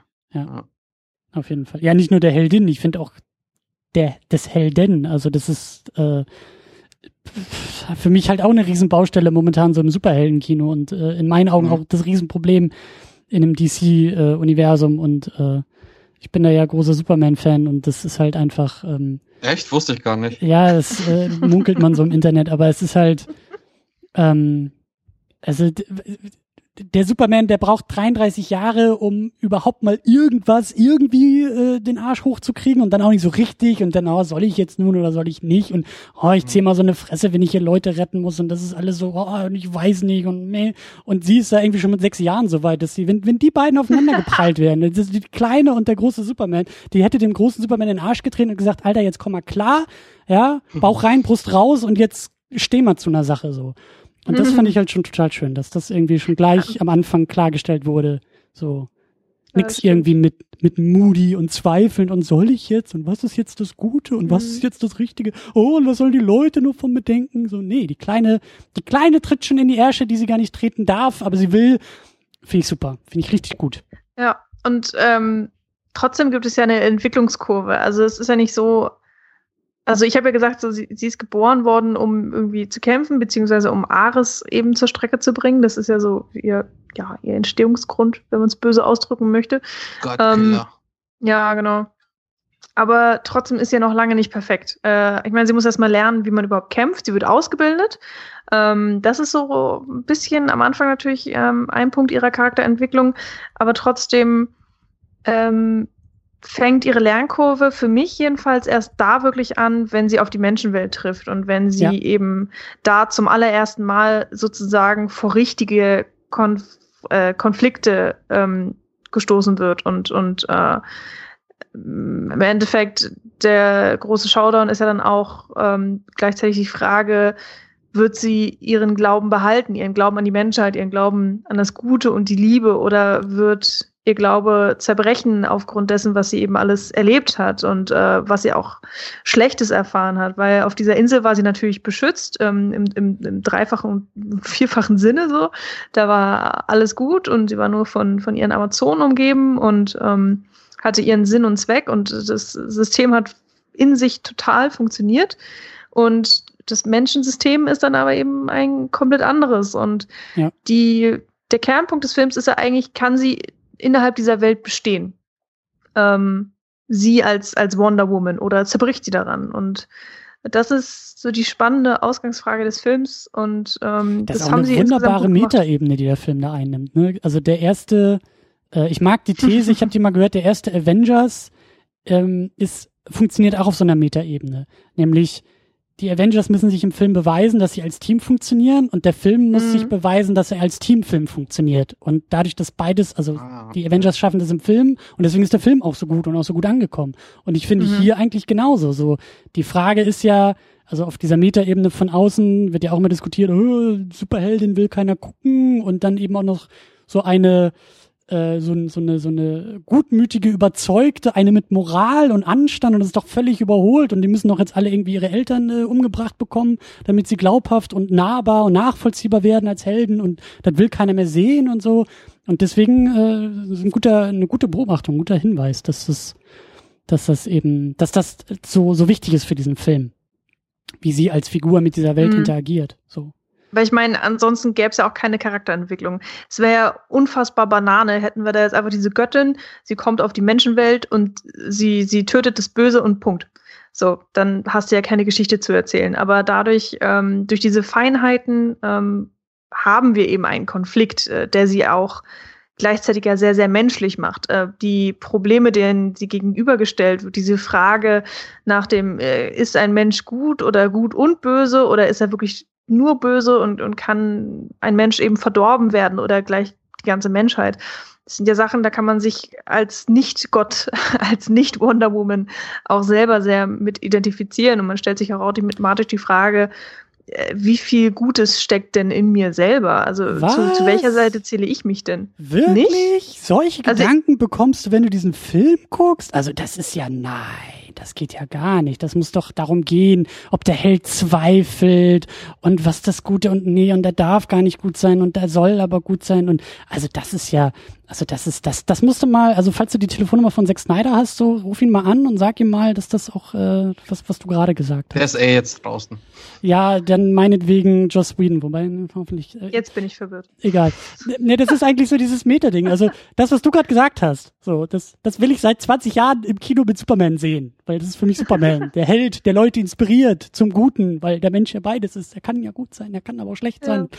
Und dann braucht's halt Wonder Woman, die das halt schafft. Und irgendwie seit, weiß ich nicht, seit 10, 12, 15 Jahren darf Superman sowas nicht im Kino sein, weil alle immer sagen, nein, das ist langweilig und Superman ist ein Gott und mit Göttern kann man sich nicht identifizieren und der ist viel zu stark und niemand will gut sein. Wir sind alle nur noch böse und wir sind alle nur noch zweifelhaft und wir sind alle nur noch so meh und ähm, naja, aber es ist so schön, du hast halt recht, genau darum geht es in diesem Film. Wonder Woman zeigt, dass halt diese alt hergebrachten Werte und diese eigentlich ziemlich klassischen Motive und auch klassische Verhältnisse von Gut und Böse ja durchaus funktionieren können und auch gar nicht irgendwie, äh, also du, klar, Wonder Woman ähm, zweifelt auch, aber sie zweifelt niemals an sich selbst und sie zweifelt auch niemals an der Richtigkeit ihrer Überzeugung, sondern sie zweifelt eher Mhm. an der Welt um sie herum, bei der sie Mhm. eher sagt, pff, braucht mich diese Welt überhaupt noch? Das ist ja gerade das große Finale, ja. Sie meint irgendwie da den, den äh, Gott des Krieges getötet zu haben und wundert sich, dass da keiner irgendwie die Waffen niederlegt und, und denkt sich dann auch für einen kurzen Moment, worum geht's mir denn hier überhaupt noch so? Wenn die Welt mich nicht will, warum sollte ich der Welt denn überhaupt äh, mich sozusagen geben? Und das ist in meinen Augen ja eigentlich auch der klassische und der, der beste Konflikt, den Superman ausmacht. So. Ja klar, du kannst dich nicht in Superman versetzen, weil du bist nicht unsterblich und du kannst nicht fliegen und du hast keinen Laserstrahl. Musst du aber auch nicht, weil das Thema dahinter und darunter, nämlich der Kampf zwischen Gut und Böse in jedem einzelnen Menschen, dafür steht diese Figur halt. Und ähm, genauso Wonder Woman. Und äh, ist so schön, dass das irgendwie, dass das noch geht, dass das wieder geht, dass man das mal wieder im Kino sehen darf. Und dass das auch funktioniert, dass das halt eben nicht auseinanderfällt und irgendwie in Klischees oder in, ja, in, in, in Probleme rennt, die ich gefühlt ständig zu hören bekomme, wenn ich über Superman rede und sag so, nee, das muss ja nicht so sein. Man kann es ja auch gut machen und anders machen. Naja, aber ähm, Zum Beispiel macht man das ja auch, finde ich beispielsweise bei dem Film, so ging es mir mit dem Humor. Also der Humor hat so paar Sachen auch für mich relativiert, wo ich dachte so, ach, die haben Drehbuchautor, vielleicht auch die Regisseurin, haben sich bei jeder Szene auch Gedanken gemacht, okay, wir, wir wollen auch den Charakter irgendwie erzählen oder was über den Charakter erzählen. Wie machen wir das auch in einem Ton, der einerseits äh, die Charakter ernsthaft wiedergibt und auch ernst nimmt, ähm, aber gleichzeitig auch so ein bisschen humorös ist. Wenn beispielsweise ähm, äh, Diana zum, zum ersten Mal ein Baby sieht oder ein Eis ist, das sind alles Sachen, die wirken erstmal sehr putzig, aber wenn man wirklich mal merkt, dass, dass das eine Person ist, die noch nie Eis gegessen hat oder in ihrer Kultur gibt es keine Babys. Das, das ist halt sehr clever geschrieben. Und ähm, ich fand auch, ähm, dadurch, dass die Figuren immer ernst dabei genommen werden, I look at you, Marvel, ähm, ist es ein schöner Kontrast äh, zu dem Marvel-Film. Ich will jetzt keine Marvel vs. DC-Thematik aufmachen. Ähm, ich hatte beispielsweise einen sehr schönen Kinoabend mit äh, Doctor Strange. Aber da gab es so ein, zwei Szenen, ja. da war ich kurz davor, so Gänsehautmomente zu bekommen. Da hat, ging schon alles in der Haut, wurde langsam Gänsehaut, äh, Gänsehautmäßig. Und dann plötzlich kam ein Witz, der das einfach wieder entrissen hat. Diesen epischen Moment oder diesen Moment, der einfach sehr charaktertreu ist. Aber nein, da muss es nochmal einen Scherz geben. Und hier fand ich es bedeutend besser gelöst, weil sehr viel über den, beide Welten erzählt wurde, die menschliche und die Amazon, amazonische Welt, äh, Amazonenwelt. Und ähm, das hat mir sehr viel Spaß gemacht. Und das hat mich selbst auch ein bisschen überrascht, in welchem Maße das gemacht wurde. Einerseits auch so ein bisschen äh, sexuell, aber auch nicht so billig. Äh, ich sag nur, die bei dieser Quelle, wo dann über, wo Chris Pine nackt dasteht und dann löst sich das Ganze in die Uhr auf und dann wird aber dieser Humor genommen und dann fragt Diana ganz naiv, äh, warum lässt du dir von so einem kleinen Gegenstand äh, dein Leben diktieren? Das finde ich einfach wahnsinnig clever geschrieben. Ja, also ist auf jeden Fall schon gut gemacht. Ähm, dummerweise war ich genau auf diese Sachen vorbereitet. Ähm, Durch den Trailer weil, oder Nee, äh, was war das denn? Meine Kollegen oder so? Also genau diese blöde Szene mit der Uhr. Also sonst hätte ich die nämlich auch noch ein bisschen anders wahrgenommen, aber da ich irgendwie schon wusste, äh, der Gag ist nicht, dass sie seinen Penis nicht erkennt, sondern dass sie die Uhr nicht erkennt. Das war dann so, oh ja. Ähm, aber nee, nett gemacht, auf jeden Fall gut geschrieben. Ich fand es auch schön, dass das immer nur so ein paar kleine Seitenhiebe waren. Ähm, das war einigermaßen subtil gestaltet und jetzt nicht immer so mit, mit, mit der Keule auf den Kopf geknallt. Ja. Ähm, und man konnte sich schon reinfühlen. Also, das zum Beispiel die Szene mit dem Eis und so, die ihr da auch angesprochen hat, das fand ich auch wirklich sehr, sehr niedlich. Ähm, aber womit ich nicht ganz so klar kam, war diese Szene, wo ähm, sie dann eingekleidet wird. Ähm, mhm. Und dann auch so dieses so, wie, wie soll man denn kämpfen in diesen Klamotten? Das kam mir schon fast ein bisschen zu slapstick-artig daher. Ähm, ich meine, ist jetzt wahrscheinlich auch einfach persönlicher Geschmack. Ich hätte die einfach überhaupt nicht gebraucht auch die Konfrontation mit der Sekretärin, so, wo ich herkomme, nennt man das Sklaverei.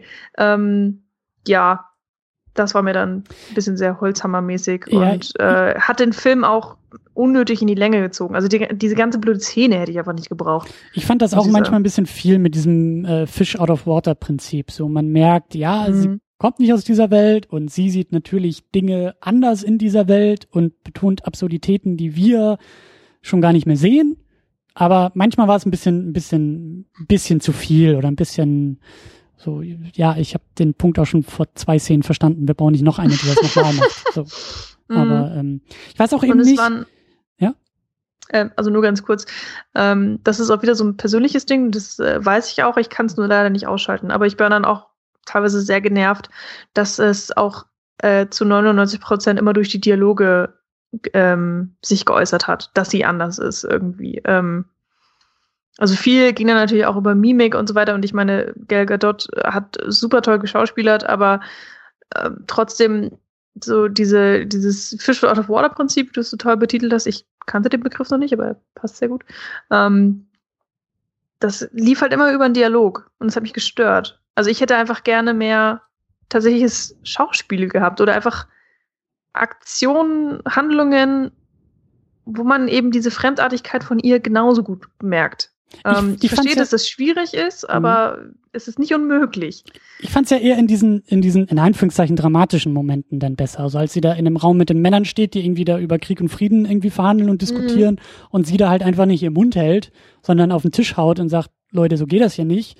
Das fand ich halt super. So das, und da schwingt halt eben, da schwingt all das mit, mhm. was wir vorher in diesen Slapstick-Elementen halt auch drin hatten, weil die Männer gucken halt eben auch so irritiert, weil Frauen normalerweise nicht in diesen Räumen drin waren. Ja, und sie gucken halt noch stimmt. irritierter, weil eine Frau ihre Stimme erhebt. Und ja. weißt du, da hätte es die Nummer mit dem Kleid und so gar nicht geben müssen. So, ja, I get it. So Frauen gerade zu der Zeit wurden noch anders angesehen in der Gesellschaft. das funktioniert in diesem Ja. dramatischen Moment dann noch besser. So. Das stimmt, ich mochte den Moment auch, aber es, ich fand sehr, sehr schade, dass es danach her nochmal eine Erklärung gab. Also, so, sie hat dann da rebelliert, bla bla, bla, und danach kam so, du kannst das nicht tun, ähm, hier, du darfst doch nicht einfach hier dazwischen reden. Und dann so, doch, wieso, wieso hast du denn nichts gesagt, bla bla bla. Und das hätte es einfach überhaupt nicht gebraucht. Also, Aber das Wichtigste war doch, was die da am Ende gesagt hat bei diesem Hin und Her.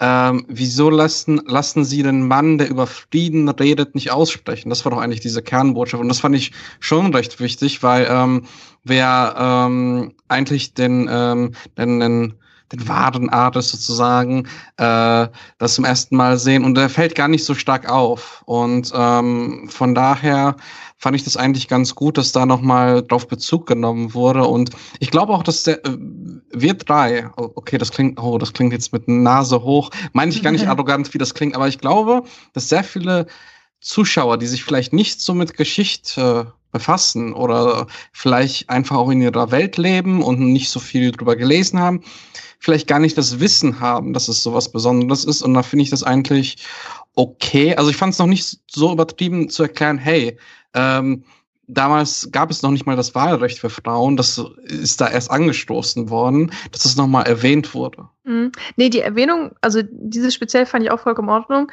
Ähm, aber ich finde trotzdem die Situation, die hat sich an sich schon genug erklärt. Allein dadurch, dass du ja auch die ganzen Reaktionen der Männer innerhalb des Raumes hast, die drehen sich ja Mhm. alle um. Und allein dadurch wird schon klar, dass hier gerade etwas ganz Außergewöhnliches stattfindet. Etwas, was diese Männer eben auch nicht wollen.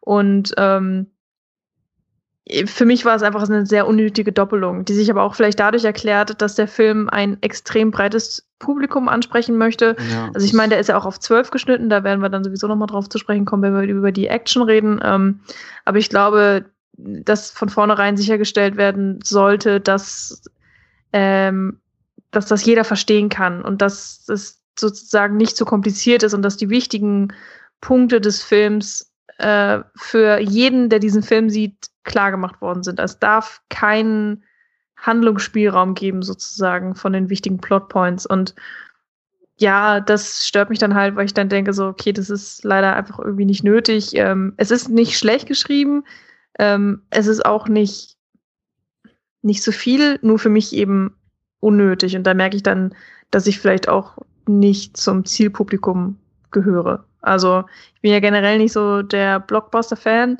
Ähm, manchmal frage ich mich auch, warum ich mir diese Superheldenfilme überhaupt noch antue, aber komme dann doch mal wieder zu ihnen zurück. Und ähm, ich krieg's leider einfach nicht so gut hin, meinen Kopf auszuschalten. Ich wäre gerne einer dieser Personen, der sich da hinsetzt mit Popcorn. Nee, nee, das ist ja und deine Meinung, das ist ja völlig, völlig legitim. Nur ähm, ich habe auch die Erfahrung gemacht, jetzt vielleicht so aus Filmemacher-Sicht, dass viele Sachen, die, wenn man äh, von sich ausgeht, klar ist, dass es plötzlich dann nicht so ist. Ich spiele bei meinen Filmen beispielsweise sehr gerne damit auch, äh, als äh, Stilelement.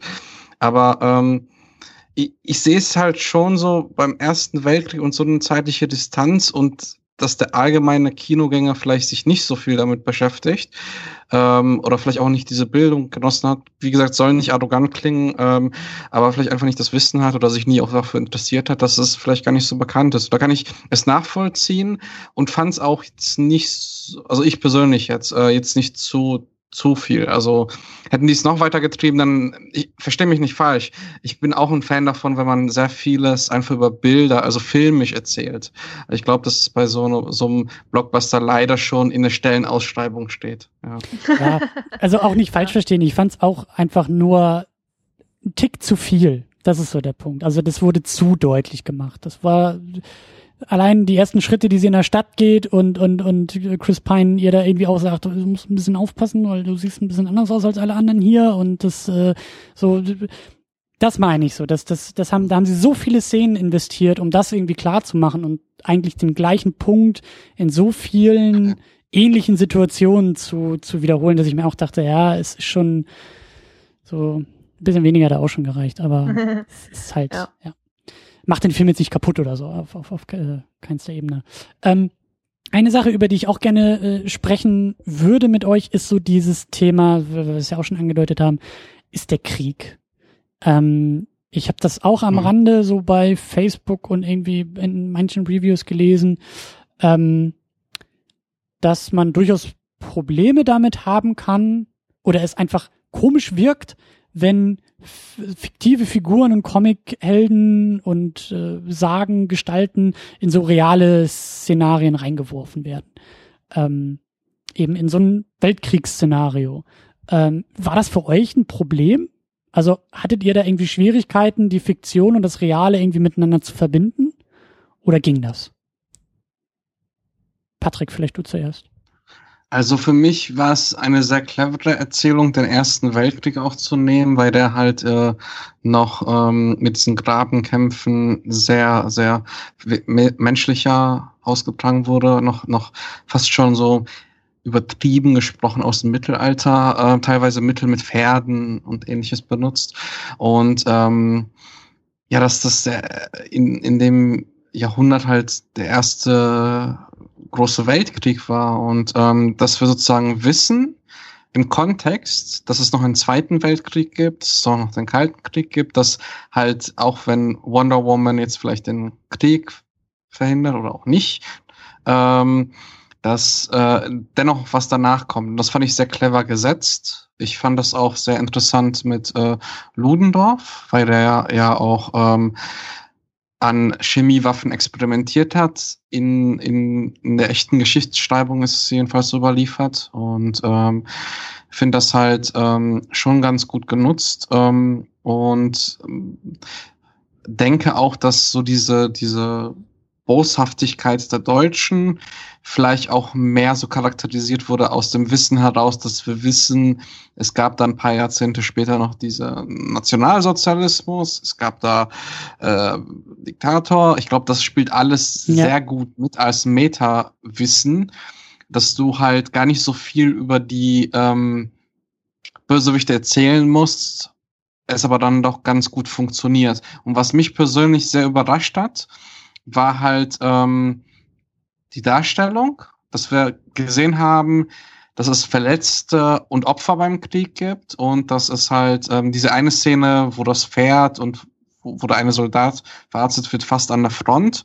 Das war auch die Szene, die übrigens nachgedreht wurde, weil ähm, Krieg nochmal krasser gezeigt werden sollte, damit man auch die Position von, von ähm, Steve Trevor noch mehr versteht und die Diana äh, entgegenbringt. Und ähm, ich muss sagen, das hat mir den Film ähm, nochmal eine besondere Note gegeben, ähm, weil ich damit nicht gerechnet habe. Also ich habe zwar gewusst, der Kontext ist der Erste Weltkrieg, aber ich dachte, es wäre einfach nur Szenario und dass es wirklich thematisch dann auch behandelt wird, fand ich schon ziemlich stark für, für so einen Blockbuster, weil ich das eigentlich nicht äh, gewohnt war. Das hat mich ein bisschen, also es hat mich beim ersten Schauen tatsächlich so getroffen, wo Diana und wir aus der Sicht von Diana die ganzen Verletzten und Opfer vom Schiff gehen sehen.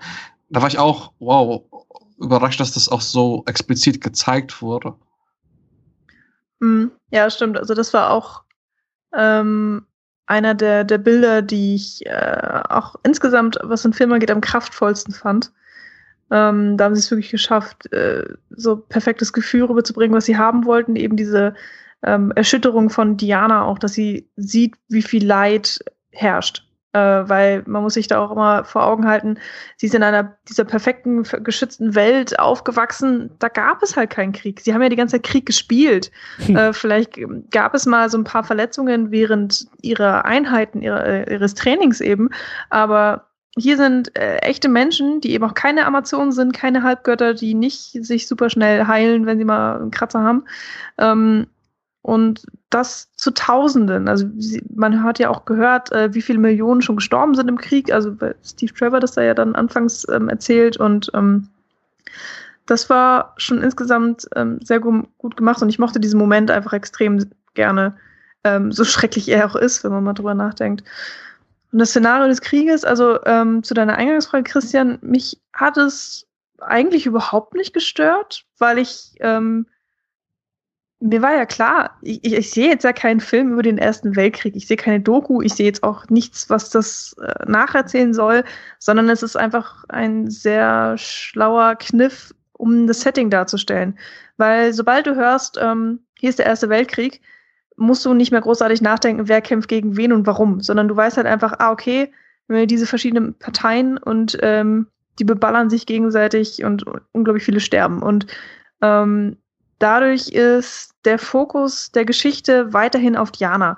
Ansonsten hättest du ja erstmal irgendwie eine riesen Backstory machen müssen. So, warum kämpfen da jetzt irgendwelche Parteien gegeneinander? Welche mhm. Länder sind es überhaupt? Auf welcher Seite stehen wir? Okay, hm, jetzt sind wir auf der Seite der, der Briten. Sind das überhaupt die Guten? Man weiß es nicht. Und ähm, dadurch, dass hier dann Diana mit Steve Trevor zusammen gegen die Deutschen kämpft, ist einfach schon mit sehr wenigen Worten extrem viel gesagt worden und der Zuschauer kann sich sehr, sehr schnell orientieren. Und dass es den tatsächlich, also den Welk Ersten Weltkrieg tatsächlich gab, stand für mich ja nie im Vordergrund. So. Ich, ich, ich glaube, das Problem kann halt eher, also kann halt daher kommen, dass man, ähm, und das macht der Film eigentlich auch ganz gut, also er sagt ja in keinem Punkt, oh, Wonder Woman könnte sofort den Krieg beenden. In mhm. dem Moment, wo sie eingreift, ist der Erste Weltkrieg irgendwie äh, erledigt und dann bricht es halt irgendwie mit Fiktion.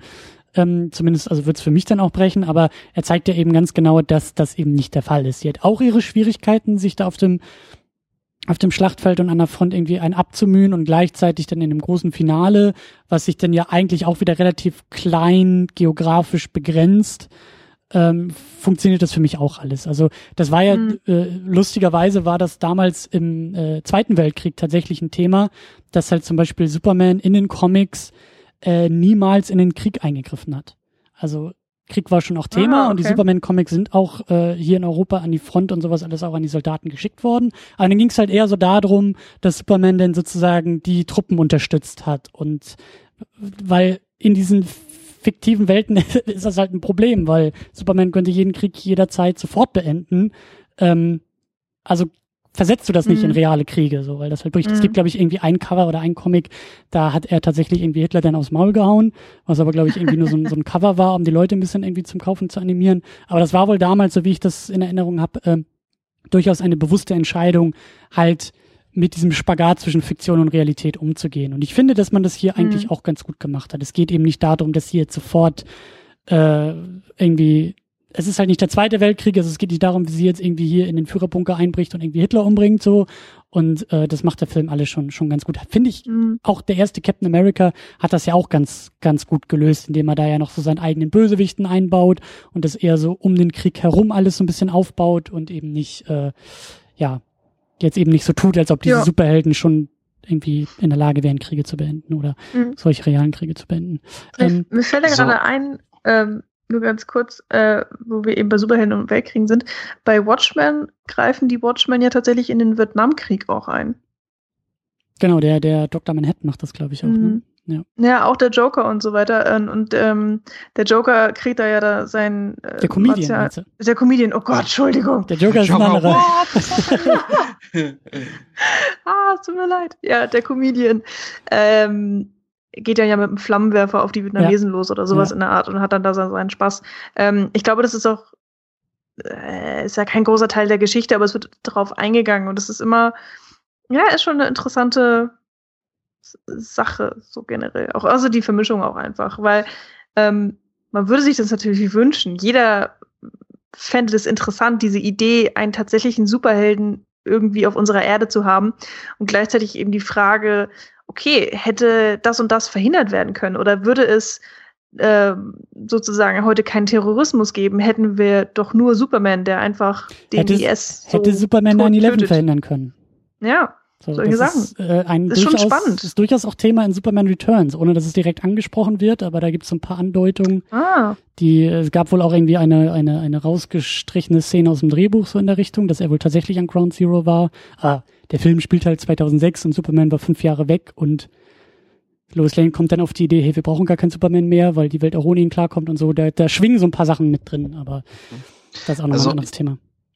Ich würde da noch äh, drei kleine Sachen hinzufügen. Und zwar, ähm, erstens fand ich auch klasse, dass, ähm, dass diese, diese Nebenfiguren aber auch durch den Krieg ähm, charakterisiert wurden. Samir äh, war be beispielsweise Schauspieler und muss jetzt auch im Krieg mithelfen. Und ähm, der schottische ähm, Charakter, der von Transporting Schauspieler gespielt wird, äh, hat auch irgendwelche äh, Probleme und ähm, beispielsweise dieses ähm, auch wo, wo, wo ich überrascht war, wie grau eigentlich die Erzählung ist und nicht schwarz und weiß, auch wenn sie über weite Strecken im Film schwarz und weiß funktioniert, ist als dann ähm, dieses Lagerfeuer ähm, auftaucht und die beiden den Chief besuchen, und zwar den äh, Native American.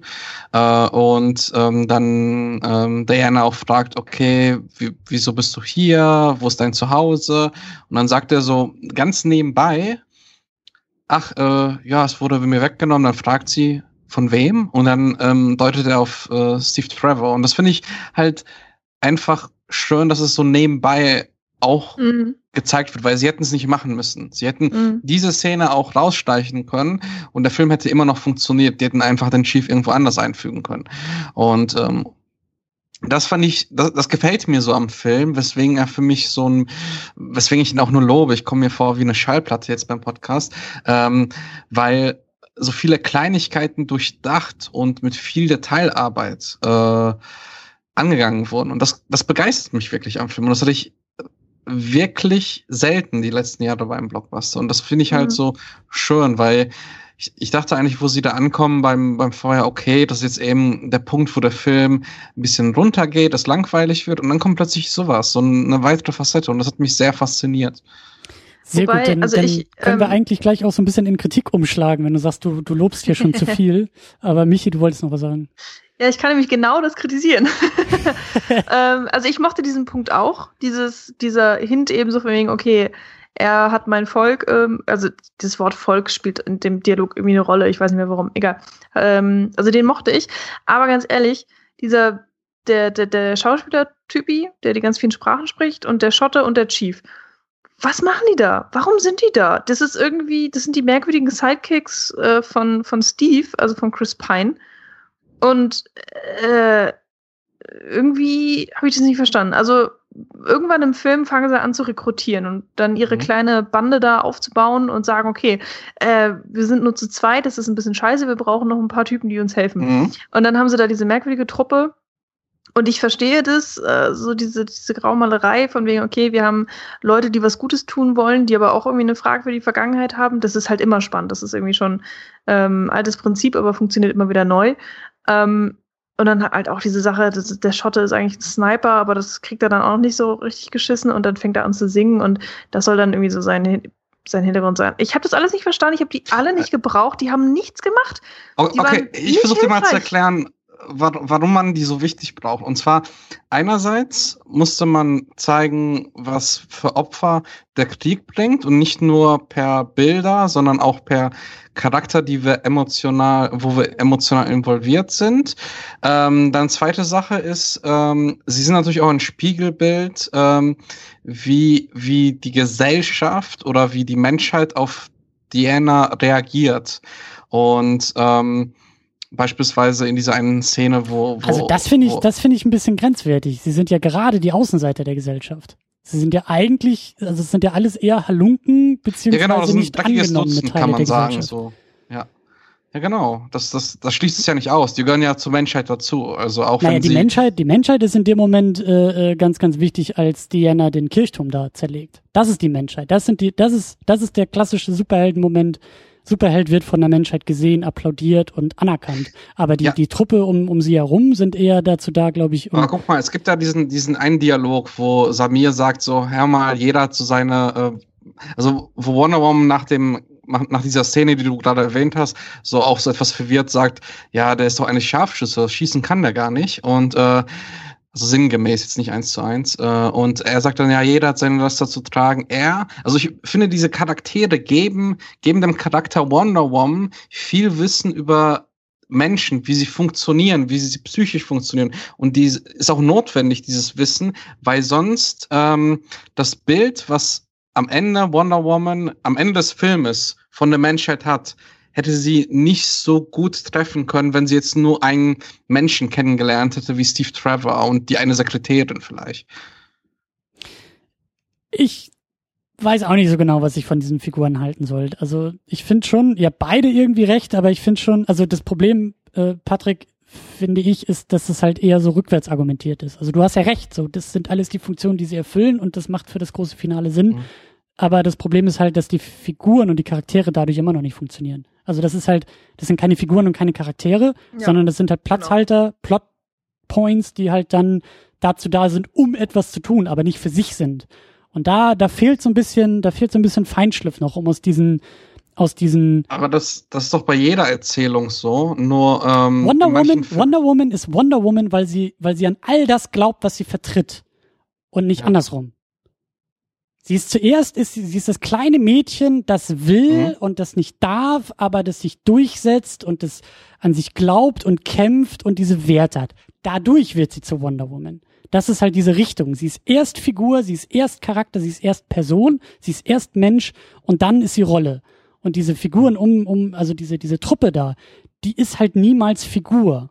Bis auf Trevor vielleicht, aber auch der ist relativ blass geschrieben. Das sind halt, die sind halt nur mhm, Rollen, die sind halt nur Versatzstücke, um dann wiederum Wonder Woman zu beschreiben, um dann genau, wiederum. Genau. Aber das ist zu wenig, Und um das eine Figur zu nennen. Also ja. in meinen Augen. Würde ich nicht sagen, weil äh, im, im, im Drehbuchschreiben geht es ja darum, dass du beispielsweise verschiedene, verschiedene Rollen hast, die dann ähm, beispielsweise über den Helden was erzählen, über den Protagonisten. Und, Richtig, aber wenn, wenn, äh, halt, wenn, wenn du es konsequent machen willst, dann müssen diese Rollen, also dann darfst du nicht merken als Zuschauer, dass das ja nur Versatzstücke sind, die für etwas anderes funktionieren. Das klassische Problem, warum Frauen oft ja auch so kom komplett untergeschrieben sind, weil sie ja nur dazu da sind, dass sich der Held verliebt in diese Frau. Oder weil sie mhm. nur dazu da sind, um irgendwelche äh, Bedürfnisse in einem Helden zu wecken oder eine Hauptfigur zu wecken. Und deswegen ist es ja oft so, also das ist ja genau der Punkt, das ist halt zu wenig. Das macht diese Figur oder diese, diesen Charakter halt eben nur zu einem, zu einem Rädchen in der Erzählung, aber nicht zu einer eigenständigen, eigenwertigen Figur. So. Das schimmert okay. bei denen allen so ein bisschen rum durch, aber ich würde auch sagen, so, was, also bei dem Schauspieler so ein bisschen so, da merkt man, der hat Wünsche, der hat Bedürfnisse. Aber was ist das zum Beispiel vom Chief? Was ist das von dem Scharfschützen? Was sind die Ängste, Träume, Wünsche, Hoffnungen, die ja Menschen zu Menschen machen? Die fehlen da so ein bisschen. Da hätten man vielleicht noch ein paar ähm, Sätze, ein paar Momente mehr und dann hätte man die ein bisschen runder machen können. Ja, nur, ähm, okay, ich, ich glaube, wir nehmen es einfach verschieden wahr, weil ich fand, ich sehe es aus dieser Sicht, ähm, dass halt die, diese Nebencharaktere, ich war überrascht, wie viel Attribute sie in ihrer kurzen Zeit bekommen haben, weil ich das in den größeren Blockbustern noch deutlicher sehe, dass die halt nur äh, Platzhalter oder Spiegelbilder oder sonstiges für, für die Geschichte sind, beziehungsweise für den Protagonisten. Und hier hatte ich wirklich das Gefühl, äh, wow, dass, dass obwohl die so wenig Screentime haben, wird die total gut ausgenutzt. Und ähm, ich hätte, ich habe jetzt beispielsweise nicht den Wunsch, dass der Film jetzt, sagen wir mal, einfach mal zehn Minuten länger ist, damit jeder der Nebencharaktere zwei Minuten länger irgendwie Fleisch bekommt. Ich fand es von meiner, von meiner Meinung her ähm, ideal so gesetzt. Aber gut, da li liegen wir wohl auseinander. Ich, Aber ähm, ich glaube, das ich, wird noch ganz, ganz wichtig, um nachher das Finale auch zu besprechen. Also das ist, ein, das, ist ein, das ist eine wichtige Diskussion auf jeden Fall. Also für mich war es leider auch so, wie es eben für Christian war, dass äh, ja, das waren halt irgendwie so leere Höhlen und ich habe vor allem nicht verstanden, warum mussten es denn drei sein? Warum hätte es, man hätte diese ganzen, die, dieses Pack einfach zusammenschweißen können zu einer Person. Ähm, dann hast du halt neben Trevor und Diana noch irgendeinen dritten Typen, der den, der den beiden halt hilft und der mit Steve und mit Diana agieren kann und dadurch halt ähm, nochmal nette Situationen entstehen, wo dann Diana über die Welt reflektieren kann und so weiter und so fort. Ähm, und ich meine, vielleicht gibt's die ja in den Comics und da sind sie total wichtig und deswegen sind sie jetzt hier im Film untergebracht oder so. Ich habe keine Ahnung, weil ich auch wirklich absolut keinen Plan von den Comics habe. Aber vor allen Dingen den Chief fand ich schon sehr merkwürdig, wo ich mir gedacht habe, was macht der da? Warum, warum ist er in England? Und warum ist er original, also, ja, diese, keine Ahnung, dieses ganze Indianische. Ich fand es halt ein bisschen strange. Ähm, und auch ehrlich gesagt, wenn er dann die Rauchzeichen davon sich gibt, äh, da muss ich kurz schnaufen, weil ich das schon sehr albern fand. Ähm, und irgendwie auch so künstlich, weiß ich nicht. Ich fand das alles, war für mich absolut keine runde Sache, hat teilweise den Film aus, in meinen ähm, Augen auch ein bisschen unnötig in die Länge gezogen. Ähm, ich hätte das gerne einfach ein bisschen mehr eingestampft, alles ein bisschen straffer gezogen. Ähm, und in, für mich hätte sich dann auch nicht viel geändert. Also Diana hätte genauso äh, eine, eine tiefgründigere Charakterentwicklung kriegen können oder so. Also, naja, egal. Die drei hätte es für mich nicht gebraucht. Ähm, ein Punkt noch, der vorhin kam, war ja das Leiden der Menschen oder das Leiden generell des Krieges, was, äh, wo wir uns ja, glaube ich, alle einig sind, dass es ziemlich gut ähm, dargestellt wird. Ähm, da wird ja auch einigermaßen viel Zeit drauf verwendet, einfach um ähm, ja, um auf das, das Ende vorzubereiten, den, den tatsächlichen sehr großen Endkonflikt, den Diana hat.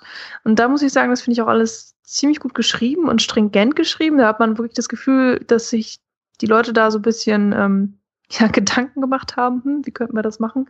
Ähm, und die Inszenierung hat mir auch schon gefallen. Ich habe diese eine Szene hatten wir da schon so ein bisschen angesprochen, aber insgesamt muss ich sagen, fand ich das gut gemacht. Ähm, wobei ich jetzt diesen Kampf im Niemandsland extrem schlecht inszeniert fand. Also wenn Wonder Woman anfängt, ne, über, über das Feld zu laufen und gegen die Maschinengewehre da zu kämpfen und so. Das fandst du schlecht? Das fand ich super schlecht. Ich habe vor allen Dingen nicht verstanden, wer wer ist. Also die Kamera hat die ganze Zeit irgendwelche Soldaten gezeigt und ich wusste so, sind das jetzt, wer ist das denn? Sind das jetzt die Deutschen oder sind das die Briten? Ich habe es nicht verstanden, weil die hatten alle irgendwie graue Uniformen äh, oder Mäntel, weil es war ja auch kalt und die waren alle in irgendwelchen Gräbern. Ich, ich, ich habe, also ich müsste die Szene halt nochmal sehen, dann würde ich es wahrscheinlich auch besser verstehen. Aber jetzt war ja logischerweise meine Erstsichtung und ich habe ähm, ein bisschen Zeit gebraucht, um zu raffen, wer jetzt auf welcher Seite ist. Also tatsächliche Seite. wer. Ja, also handwerklich. Wohin, genau, wohin läuft Diana? Also ähm, das war für mich, also ich fand es wirklich schlecht inszeniert.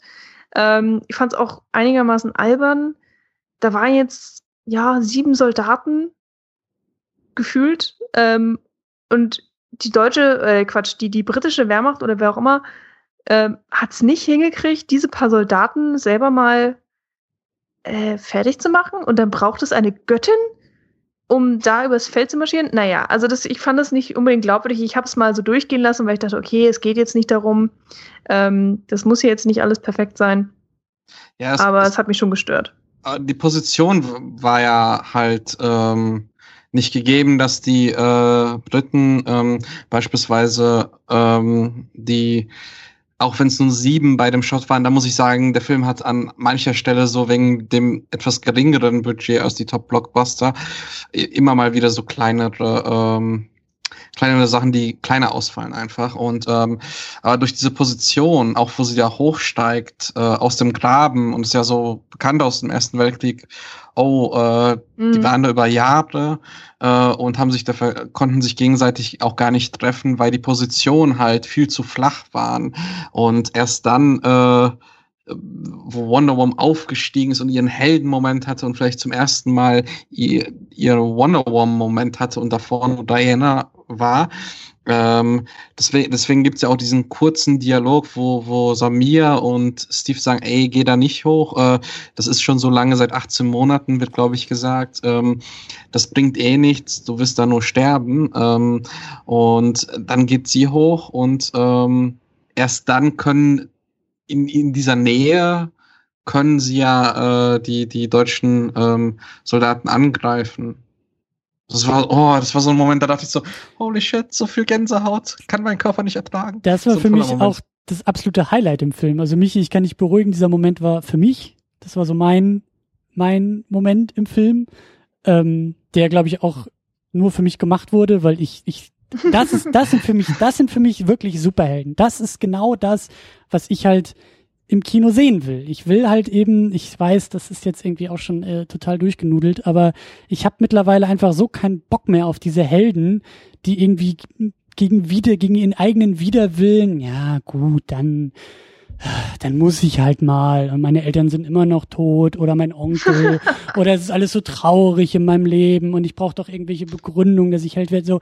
Das ist für mich auch cineastisch, weil da wird nicht viel gequatscht, sondern da wird gemacht. Und wie sie da in Zeitlupe hochklettert und auch sich selbst findet. Das ist ja eigentlich auch immer, also dieser, diese Heldwerdung, dieser, mhm. dieser eine Moment, wo aus dem, aus dem Helden ein Superheld wird, ist auch immer gleich in diesem Film. Und es ist so die, die erste große Heldentat, bei der immer die Menschheit drumherum stehen muss, um zu sehen, ah, weil ein Superheld muss auch erkannt werden. Ein Superheld muss auch gesehen werden von seiner Umgebung. Weil sonst bringt er halt nichts. Mhm. Ein Superheld, der die, die, die Kätzchen aus dem Baum rettet und es kriegt keiner mit, so, das ist, ist irrelevant. Er muss in diese Gesellschaft zurückstrahlen. Er muss Menschen eben inspirieren und beeinflussen. Und das tut sie in dem Moment ja. In dem Moment, weil ihr zum zwölften Mal gesagt wurde, so, das kannst du nicht, das sollst du nicht, das machst du nicht, das darfst du nicht, das bringt nichts. Und sie zum zwölften Mal sagt, nee Leute, ich weiß aber besser, wie es geht. Und dann dabei eben ja auch zu sich selbst findet, ihre Kräfte, ihre Grenzen verschiebt, ihre Kräfte findet und anwendet und merkt, hey, das funktioniert. Hey, ich, ich funktioniere und ich habe hier eine Rolle und ich kann hier etwas bringen und etwas leisten, was andere nicht mhm. können, was aber eben und dann ja auch so wunderbar diese Grenze auch nach vorne schiebt. Und das ist halt so ein ganz, ganz wichtiger Moment. Klar, also ich bin ja Riesenfan davon, wenn es halt schleimig und schmierig und cheesy und pathetisch wird und eben nicht irgendwie mit einem cleveren Spruch noch hinterher und irgendwie so auf cool getrimmt, sondern wenn es halt wirklich so kitschig und so so so triefend, wie es halt eigentlich immer ist, äh, auch umgesetzt wird. Da bin ich ein Riesenfan von. Und ähm, das ist halt, also und eben dann ja auch der Moment, wie, wie, wie es denn ja weitergeht und wie sie dann da teilweise durch die Fensterscheiben durchtritt und eben merkt, ich kann noch mehr, ich kann noch mehr auf diesen Panzer zugeht und irgendwann dann ja in dieses, in diesen Kirchturm halt reinspringt und mhm. sieht, das ist ja eben dann der große Höhepunkt, wie sie, wie sie da oben steht und für mich halt so diese ganzen klassischen Superman-Motive aus den Richard Donner-Filmen aus den 70ern sind halt da komplett drin. Das ist halt wirklich, das ist auch wirklich gut umgesetzt. Das, Patty Jenkins hat das halt eben nicht nur, dann doch nicht nur fürs Marketing irgendwie die ganze Zeit rumerzählt, sondern die hat wirklich Ahnung von diesem, von diesen alten Schinken und hat wirklich ein Herz dafür, weil das sieht man. Das sind genau diese Momente, die ich eben auch an diesem alten Superman so geil finde. Und das hat sie wahnsinnig toll eingefangen. Ja. Das finde ich total also, schön.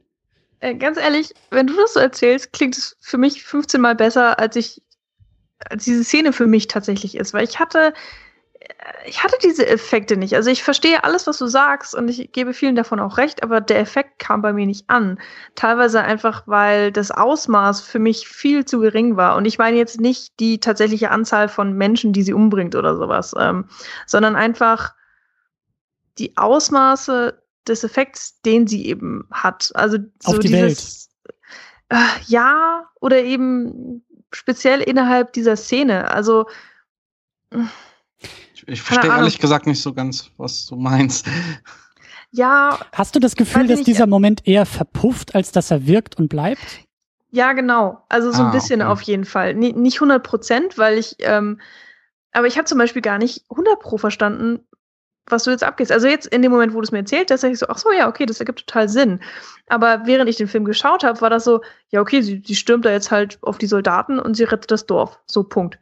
Äh, für mich war das einfach nur ein Plotpoint. Aber ja. wenn du halt sagst, okay, das und das steckt eigentlich dahinter, das habe ich halt alles überhaupt nicht wahrgenommen oder, oder realisiert. Und ähm, das ist ähm, nicht so toll eigentlich. Also wenn das der Moment sein soll, wo sie von Diana zu Wonder Woman wird und eigentlich ist er das ja tatsächlich, ähm, oder es ist einer der Punkte im Film, mal mindestens, wenn ich das nicht verstehe als normaler Zuschauer, ist das schon ähm, kein so gutes Zeichen. Und ich habe es wirklich nicht geschnallt. Ich, find, ähm, ich, ich weiß nicht genau, was mir fehlt, aber irgendwas.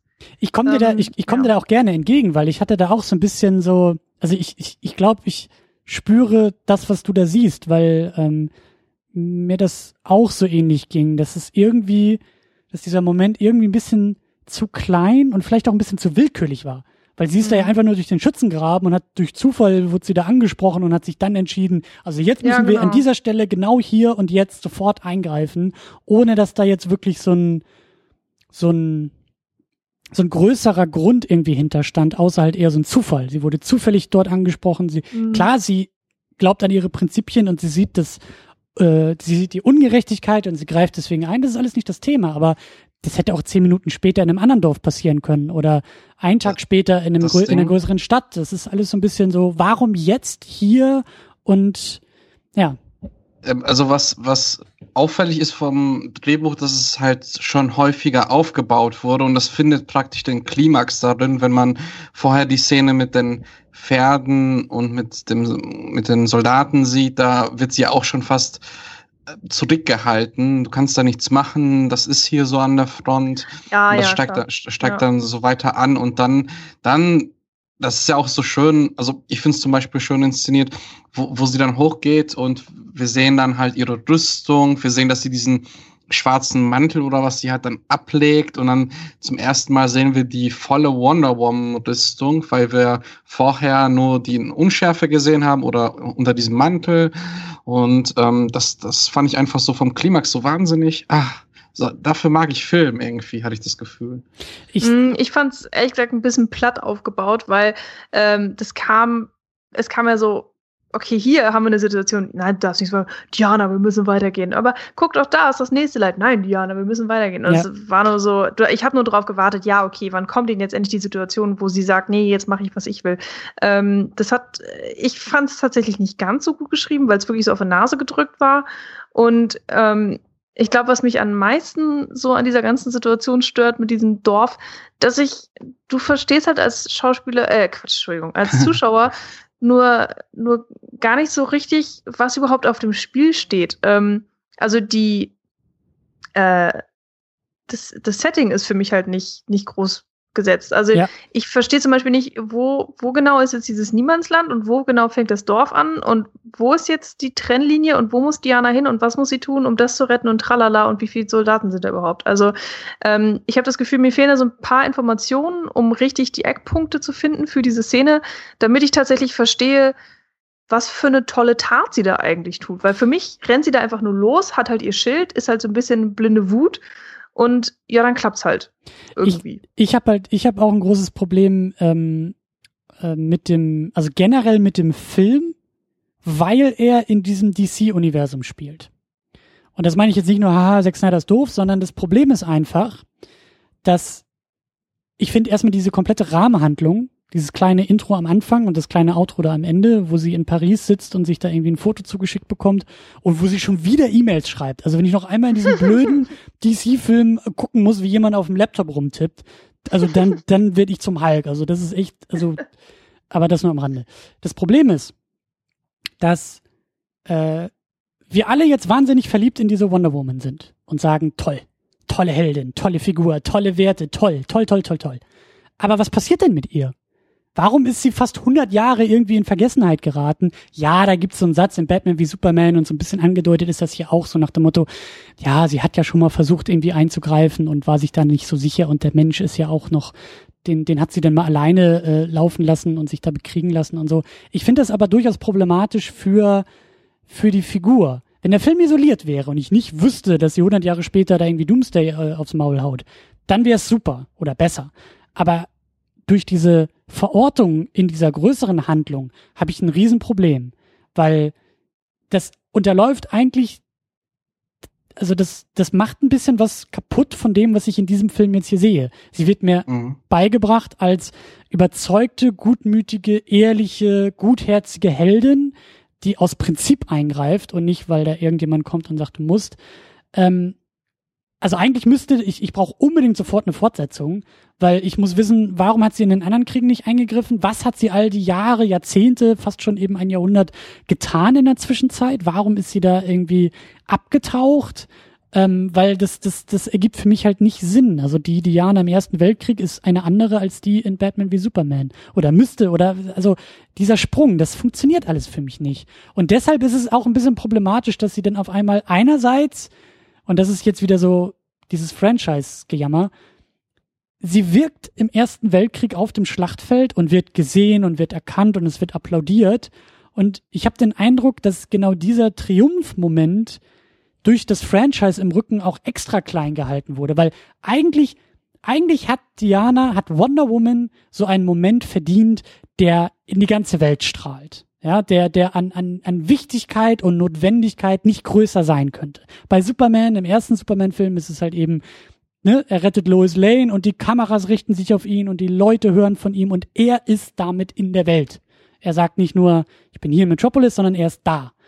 Und das gehört eigentlich mit dazu, zu diesen ersten Heldentaten, zu diesen, zu diesen Heldwerdungen. Das Problem ist aber, Wonder Woman kann das nicht. Sie kann ja nicht sagen, ich bin da, hallo Welt, ich bin hier, ich bin da, ich bin da, um euch vor Krieg oder was auch immer zu retten, weil es ist ja eigentlich erst Superman der erste dieser Art in Man of Steel und deshalb musste sich Wonder Woman eigentlich auch verstecken, weil sonst hätte sie in Man of Steel schon auftauchen müssen. Und so die Art und Weise, wie dieses Universum aufgebaut ist und wie diese Filme chronologisch funktionieren, ergibt das alles hinten und vorne keinen Sinn und unterläuft eigentlich und da läuft und da, und da wandert die Helden eigentlich in ihrem Status und das finde ich scheiße.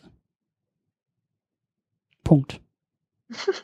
ja, ist auf jeden Fall eine interessante Beobachtung. Ähm, Wäre mir jetzt, glaube ich, gar nicht so aufgefallen, aber gut, ich beschäftige mich jetzt auch nicht so viel mit Superman. Ähm, ich habe die Rahmenhandlung tatsächlich vollkommen ignoriert. Also, äh, es fängt ja, der Film, ist das die erste, das erste, was man sieht, ne? Ist, glaube ich, der Louvre und genau. dann äh, genau. ist sie dann da, läuft da rum und dann kriegt sie das Glasbild ähm, von Brucey, glaube ich. Ähm, ja. Ja, ne? Oh, ja, genau. Ja. Und ähm, ja, das war halt also ich fand es auch sehr unnötig. Ja, das kannst du komplett rausschneiden. Das ist nur da drin, damit man sagen kann, weißt du noch der Film davor und freu dich mal auf die Filme danach und es ist so. Ja, wird also, dieses, äh, ist es nicht auch so, dass ist es bei Batman vs Superman oder irgendwo äh, hackt Bruce doch so ein Computer ja, und dann ja. genau, das ist das. Das ist über den Film reden, Hilfe. Nee, ich versuche das gerade nur wiederzufinden, weil, ja. weil ich halt wusste, ich habe dieses Bild schon mal gesehen. Also das ist ja auch dieses Nervige, dass dann der eine Film muss mit dem anderen verbunden werden, ob die jetzt was mit zu tun mhm. haben oder nicht. Ähm, wahrscheinlich ist deswegen diese Szene einfach da drin, äh, damit halt ähm, dieses Bild wieder auftaucht und dann weiß man, ah, guck mal, das habe ich bei Batman vs. Superman schon gesehen. Exakt. Ja, okay. Ähm, also so fühlt es sich halt an für mich und das ist halt, mhm. also das ist komplett Absolut. unnötig. Das äh, lass also, es weg und der Film wird nochmal einen Tick besser. Also ich, ich, ich muss sagen, ähm, auch weil ich so negative äh, Emotionen gegenüber Batman v Superman habe, mache ich das aber auch ehrlich gesagt. Weil ähm, erstens wissen wir noch nicht, was im zweiten Wonder Woman-Film kommt, der auf jeden Fall irgendwie kommt, weil der so erfolgreich war. Ähm, und ich, ich lasse, also ich bin auch immer jemand, der sagt, ähm, das haben wir, glaube ich, schon häufiger diskutiert, äh, Christian, ähm, für mich, egal was es für ein Cinematic Universe geben muss, am wichtigsten ist, die nächsten 120 Minuten oder 90 Minuten oder 160 Minuten, der Film muss für sich funktionieren. Und ähm, ich fand das eigentlich ziemlich angenehm, wenn wir mal jetzt die Klammer ausnehmen. Dass eigentlich da jetzt nicht irgendwie der Urgroßvater, was es im Comic übrigens gab, auf Wonder Woman trifft oder sowas. Oder wir ähm, wir irgendwelche Verknüpfungen haben und eine frühe Form von äh, Wayne Enterprise oder sowas. Das gab's alles schon im Comic-Kanon. Und ich finde das eigentlich ganz cool, dass wenn, wenn wir diese Szene ausklammern, die erste und letzte, ähm, dass es eigentlich ganz gut funktioniert. Und ich, vielleicht ist, vielleicht ist das was total Persönliches bei mir, aber ich, ich möchte einfach, dass sich gute Filme sehen und dieses seri serielle Erzählen, das soll gefälligst bei den Serien bleiben. Da bin ich noch nein, so ein bisschen. Nein, nein, nein, nein, nein, nein, nein, nein, überhaupt nicht. Bitte, ich, ich, ich, ich guck doch keine Serien. Ich brauche das doch im Film. Also ich habe da schon Bock drauf, aber mach's ordentlich und mach's halt nicht so stümperhaft. Und also plane, setz dich hin, plane deine 15 oder 30 oder 500 Filme, aber auch vernünftig und eben nicht so, also. Aber das, äh, ich, das ist bei Warner komplett falsch gelaufen. Da sind wir uns ja, glaube ich, alle einig, dass da das Pferd von hinten aufgezäumt wurde. Exakt, also, exakt. Und dass es sich halt auch so anfühlt in diesem Film. Das ist halt so, ähm, ja. Aber es gibt noch einen großen Punkt, über den wir sprechen müssen. Und äh, wir füllen hier schon wieder die, die, die Laufzeit ohne Ende. Aber ähm, ich glaube, da gibt es auch ein bisschen eher dann die Kontroverse. Und das, das geht auch alles schon in die Richtung. Wir haben die Grundlagen schon gelegt. Ich habe ein Problem, also anders äh, fangen wir erstmal lobend an. Ich mag Wonder Woman. Ich habe mich wirklich in diese Heldin verliebt in diesem Film. Das haben vorher auch schon viele oh. gesagt. Endlich haben wir einen guten Superman-Film. Ist halt Wonder Woman. Bin ich auch hm. voll d'accord. Endlich so, ja, egal wer es heißt, egal ob es jetzt nun Superman oder Wonder Woman, das ist meine Heldin. Jawohl. Mhm. Ich habe nur ein Problem mit, also ich, ich liebe ihre Botschaft. Ich liebe diese, diese, ich liebe diese Auf, also all das, was sie so ausmacht. Die Figur, die Heldwerdung, die, die, die, all das, da bin ich voll dabei. Ich habe nur ein bisschen Probleme und da würde ich halt eben Abzüge in der B-Note irgendwie setzen, dass gerade das Finale und damit so ihre große Erkenntnis, und damit ist die Heldwerdung ja abgeschlossen so, ich äh, weiß jetzt, wofür ich hier kämpfe und bla bla blub, das funktioniert für mich nicht so ganz.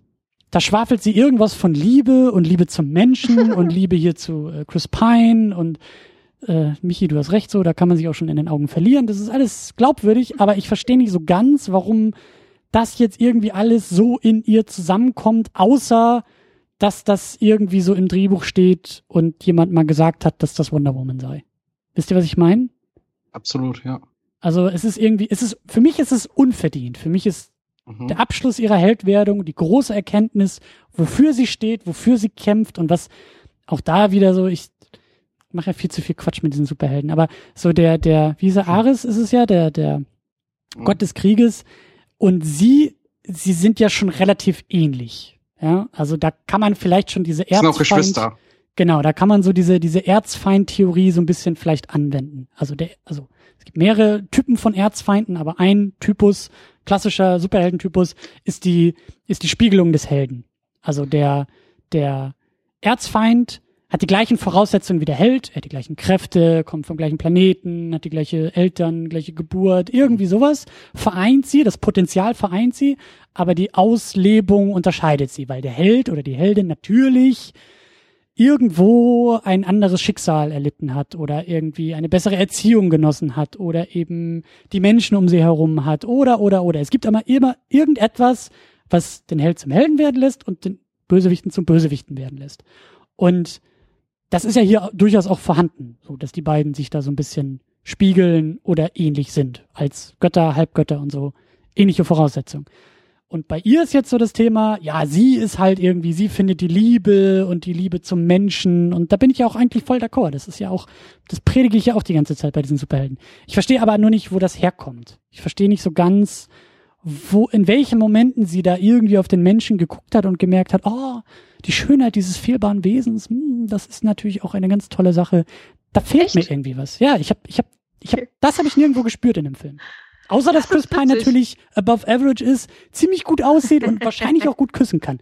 Das kann ich alles nachvollziehen. Aber daraus jetzt irgendwie die Liebe zur Menschheit zu entwickeln, das finde ich ja, gut. komisch.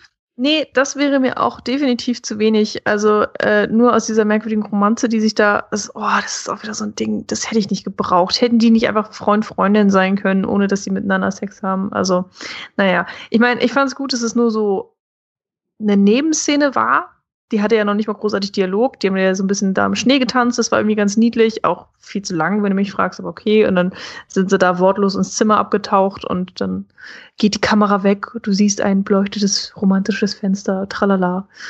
Die Bienchen summen. Ähm, nee, das wäre mir auch zu wenig.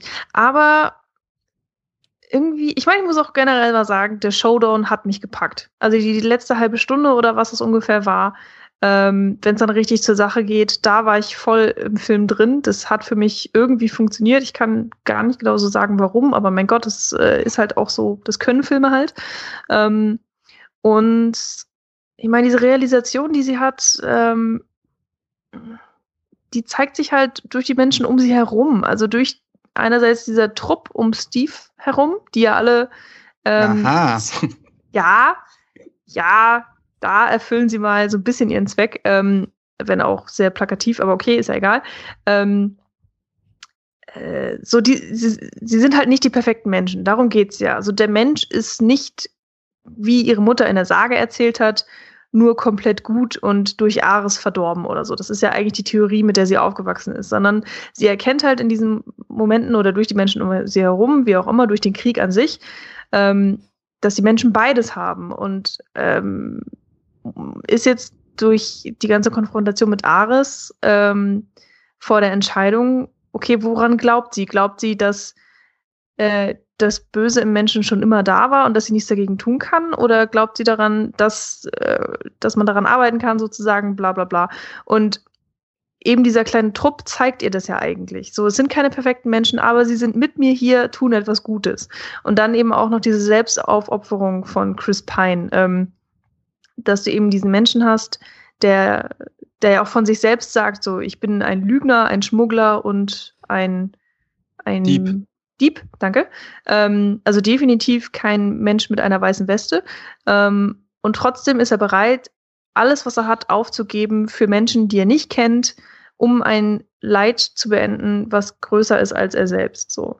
Und äh, das alles ist ähm, tatsächlich, wie ich finde, sehr, sehr gut irgendwie zusammengefasst in diesem Showdown und auch einigermaßen filmisch äh, schön umgesetzt. Also mit das, das funktioniert nämlich tatsächlich mal ohne Dialoge oder mit nur, mit nur dem Nötigsten ähm, an Dialog. Das, ich glaube, das hat mir auch einfach sehr gut gefallen, ähm, so an diesem Showdown.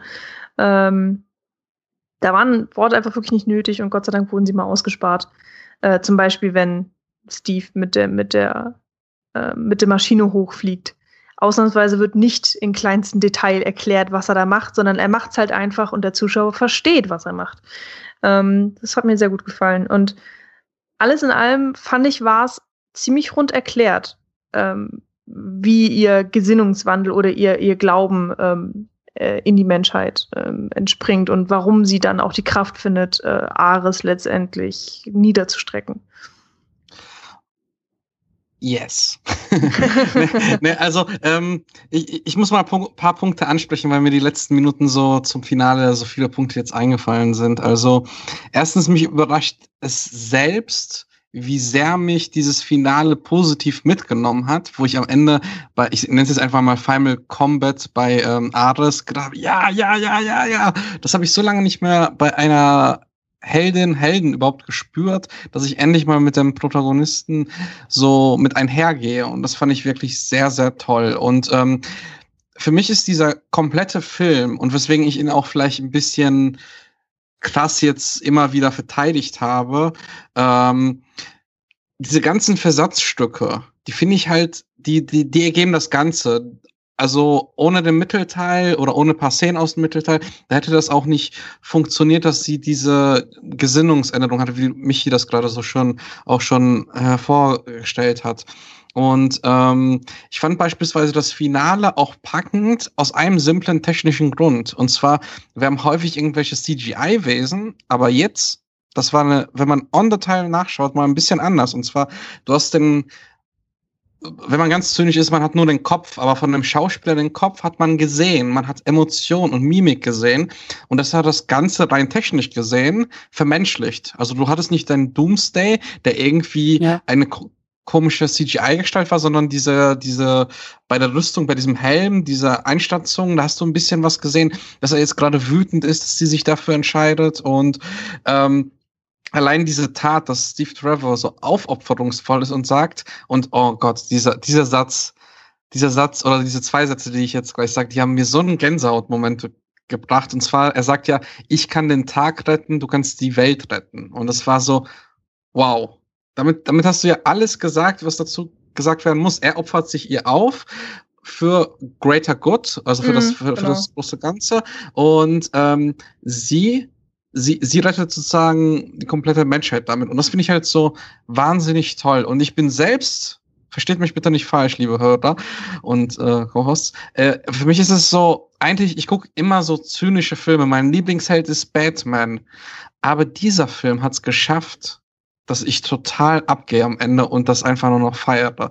Ich kam aus dem Kino und habe gesagt, so ein Gefühl, so ein Gefühl hatte wohl Christian bei Superman. und, ähm, Absolut, und, ja. Da, und das, das fand ich so toll, weil das hat mich wirklich ergriffen am ganzen Körper und deswegen mag ich Filme, deswegen bin ich auch Filmemacher geworden und ach, herrlich. Und ähm, das fand ich einfach wahnsinnig toll und ähm, also emotional ging da auch was mit mir und ähm, das, das war schon toll. Also ich äh, hoffe mir jetzt beim zweiten Teil oder beim künftigen Teil, dass vielleicht gar nicht so viel CGI dabei ist. Das kann man auch, ich verstehe, wenn Leute sagen, ey, das ist CGI, das möchte ich einfach nicht mehr sehen, mach's ein bisschen kleiner. Ich hoffe mir, dass die das vielleicht irgendwie im zweiten Teil auch einbauen, diese Kritik, weil die ist verständlich, aber es hat mich irgendwie so mitgenommen. Also auch dieser, auch diesen kleinen Trick, den wir bisher nicht angesprochen haben, dass wir erstmal nicht hören, was Steve Trevor sagt und dann sozusagen später erst kommt, oh, okay, das hat er gesagt, fand ich eigentlich auch ganz clever gelöst. Also ähm, ja, und ich glaube, ich habe alles gesagt, bestimmt was vergessen, aber ihr, ihr wisst, was ich meine und äh, das, das war einfach wahnsinnig toll. Ähm, ich habe aber eine Frage an euch beide. Und zwar ähm, beim Badcast gestern haben wir über eine Szene geredet. Wie, wie, wie versteht ihr die Szene? Ähm, ganz am Ende. Und zwar, wenn ähm, Diana Ares besiegt hat und die Soldaten, feindliche Soldaten, sich in den Armen liegen. Wie hat sie den Krieg beendet? Hat, wa, was hat sie genau gemacht? Also, weil da gab es ein bisschen Diskussion und da würde ich gerne eure Empfinden oder eure Meinung dazu hören. Hm.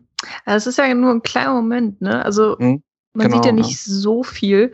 Ich habe es jetzt für mich nicht so interpretiert, dass der tatsächliche ganze Krieg zu Ende ist, sondern dass die Soldaten, die dort vor Ort sind und alles mitbekommen haben, dass die sozusagen jetzt erlöst sind. Ähm, also weil sie eben verstehen, okay, diese Schlacht ist jetzt vorbei, weil ähm, mhm. dieser Ludendorff ist ja auch ähm, währenddessen umgekommen und genauso diese Dr. Maru ähm, ist ja auch, also die ist nicht tot, aber die ist wenigstens weg und ähm, die, das Flugzeug ist nicht mehr da und so und, und die ähm, ähm, die Struktur ist zerstört einfach. Also ja, okay. ich hatte so das Gefühl, okay, da ist jetzt niemand, der sagt, hey, du Soldat, so der Kampf geht weiter, wir müssen jetzt hier aber noch zu der Schlacht da hinten links um die Ecke, sondern ähm, der Krieg hat in dieser Situation, in diesem Umfeld ähm, hatte, hatte er aufgehört. Aber nicht der totale Krieg an sich. Also so im Sinne, die Schlacht ist gewonnen, aber der Krieg ist noch nicht mhm. vorbei. Mhm. Ähm, so kam es für mich rüber, weil du hast ja nicht mehr gesehen als das. Äh, ansonsten ähm, hätten die jetzt noch mal irgendwie ähm, äh, zum Beispiel die, die, die Parteien zeigen müssen, die dann den Friedensvertrag unterschreiben und so weiter. Äh, so dass man eben sieht, okay, diese folgenden Aktionen sind alle entstanden nur, weil ähm, Diana Ares jetzt umgebracht hat, bla bla bla. Aber das kam halt nicht und deswegen hatte ich jetzt auch nicht das Gefühl, dass der ganze Krieg zu Ende ist. Aber mhm. es ist natürlich ein extrem deutliches Zeichen dafür, dass er jetzt dem tatsächlichen Ende extrem näher gerückt ist. Also ich meine, du hast ja auch den ganzen Film über schon die Verhand äh, immer wieder im Hintergrund hast du die Verhandlungen, dass, dass der Friedenspakt eben geschlossen mhm. werden soll, beziehungsweise dass die Deutschen aufgeben und ähm, in dem Moment, wo diese Soldaten eben ihre Gasmasken ja auch abnehmen und zum ersten Mal ihr, ja, sie, sie werden jetzt zum ersten Mal wieder auch menschlich. Sie sind halt nicht diese bösen Deutschen, die ja. unbedingt getötet werden müssen, sondern auf einmal sind sie die armen, armen Soldaten, die endlich irgendwie auch befreit wurden. Und ähm, ja, man kriegt einfach das Gefühl, so, selbst wenn der Krieg jetzt noch nicht zu Ende ist, er ist auf jeden Fall in extrem greifbarer Nähe und das hat sehr definitiv mit Diana zu tun. So war mein Eindruck.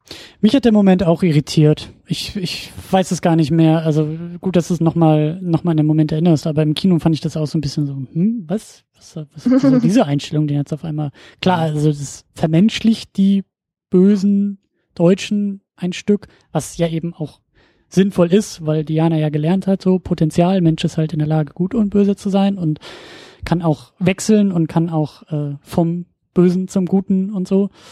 Ähm, aber fand ich, fand, fand ich auch gut. Also klar, also oder nicht klar, aber in meinen Augen ging es nicht darum, dass sie da jetzt auf einmal den kompletten Krieg äh, äh, beendet oder gewinnt oder in irgendeiner Form.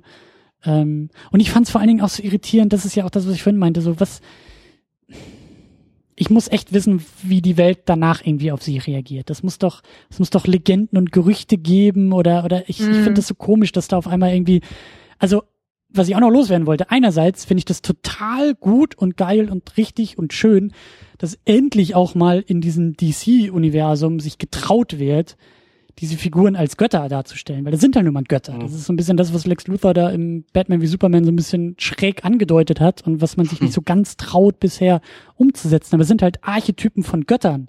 Es ist halt, also Superman ist halt ein Gott und Diana ist eine Halbgöttin und das sind halt Figuren, die viel mehr können physisch und, und so mhm. als der Mensch. Und, ähm, und da, da möchte ich auch, dass DC in die Richtung halt mutiger wird und sich nicht davor, nicht vor den eigenen Figuren scheut und fürchtet und sagt, oh, wir müssen es irgendwie so bodenständig mhm. und realistisch irgendwie runterbringen. So, nee, ich meine, Wonder Woman kriegst du halt nicht irgendwie anders hin, als zu sagen, die kommt von der Insel und das ist eine Amazone und die kommt, weißt du, Zeus und ihre Mama und äh, das, also mhm. da musst du schon eine Menge umbiegen. Deswegen finde ich das ziemlich geil. Aber gleichzeitig ist es halt so dieser Moment, jetzt stehen da ein Haufen Soldaten rum und sehen, wie irgendwie eine, eine, eine Halbgöttin und der griechische Gott mhm. des Krieges da irgendwie um ihre Seelen kämpfen. Und danach legen sie alle ihre Waffen nieder und sagen, pff, ich freue mich schon auf den Kaffee morgen früh. Das verstehe ich nicht so ganz. Also das muss doch eigentlich wahnsinnige Auswirkungen auf alles in dieser Welt haben. Das ist mhm. eigentlich genau die gleichen Auswirkungen, die jetzt Superman da in diesem Universum hatte, nachdem er auftaucht. Das müsste doch eigentlich alle Leute oder zumindest die, die es gesehen haben, an oben, unten, links, rechts und allem zweifeln lassen, weil auf mhm. einmal gibt's ja diese Götterwesen, die da tatsächlich real sind und um die Seele des Menschen kämpfen. Und das ich, ähm, ähm, ja. Ich, ich fand es tatsächlich auch sehr lustig, wie abrupt der Film dann endet. Ähm, Ja. Also ich, ich, mein, mein Gefühl war, dass es das irgendwie abrupt ist, weil dann fupp sind wir wieder im Louvre und sie, sie lächelt über dem Bild und ich so, hä? Ah, okay, das war jetzt gut. Und, hm, ist jetzt zu Ende, Punkt. Ähm, aber ich weiß gar nicht, ob ich, ob ich da jetzt noch so einen Ausblick gebraucht hätte. Das Dumme ist aber auch, ähm, ich meine, wir, wir wissen ja alle, oder jeder, der in diesem Film war, weiß, dieser Film gehört, ist ein Teil der der Universe, dieser DC Universe Erzählreihe so. Mhm. Ähm, ob man jetzt alle Teile davon gesehen hat oder nicht, ist piep egal. Du weißt, es gibt mehr als nur diesen einen Film von Wonder Woman. Mhm. Und mein erster Gedanke war dann, oh ja, dann sehe ich das ja im anderen Film dann. Und was eigentlich blöd ist, also äh, mein Gefühl ist wirklich, dass diese Filme produziert werden und schon gar nicht mehr eigenständig sein können, ja. weil sie im Endeffekt so geschrieben werden, dass sie ineinander greifen, dass sie verzahnt sind miteinander und dass man sich dann auch solche Sachen erlauben kann wie ja, das erzählen wir hier jetzt nicht so ganz zu Ende, aber das können wir ja vielleicht da dann nochmal irgendwie aufgreifen und rund zu Ende bringen und so. Aber eigentlich will ich das nicht. Eigentlich bin ich dagegen. Aber ich habe schon so ein bisschen aufgegeben und denke mir dann halt, so, ja, äh, ja. kommt irgendwie da kommt es nochmal in so einem Seitenhieb oder so. Also ich habe das für mich erklärt, so dass sie halt ähm, ganz clever auch das Zeitalter rausgesucht haben. Natürlich ähm, ist es halt so im, zur Zeit des Ersten Weltkrieges, dass die Technik noch nicht so weit war, dass man das twittern konnte oder ein Foto senden konnte.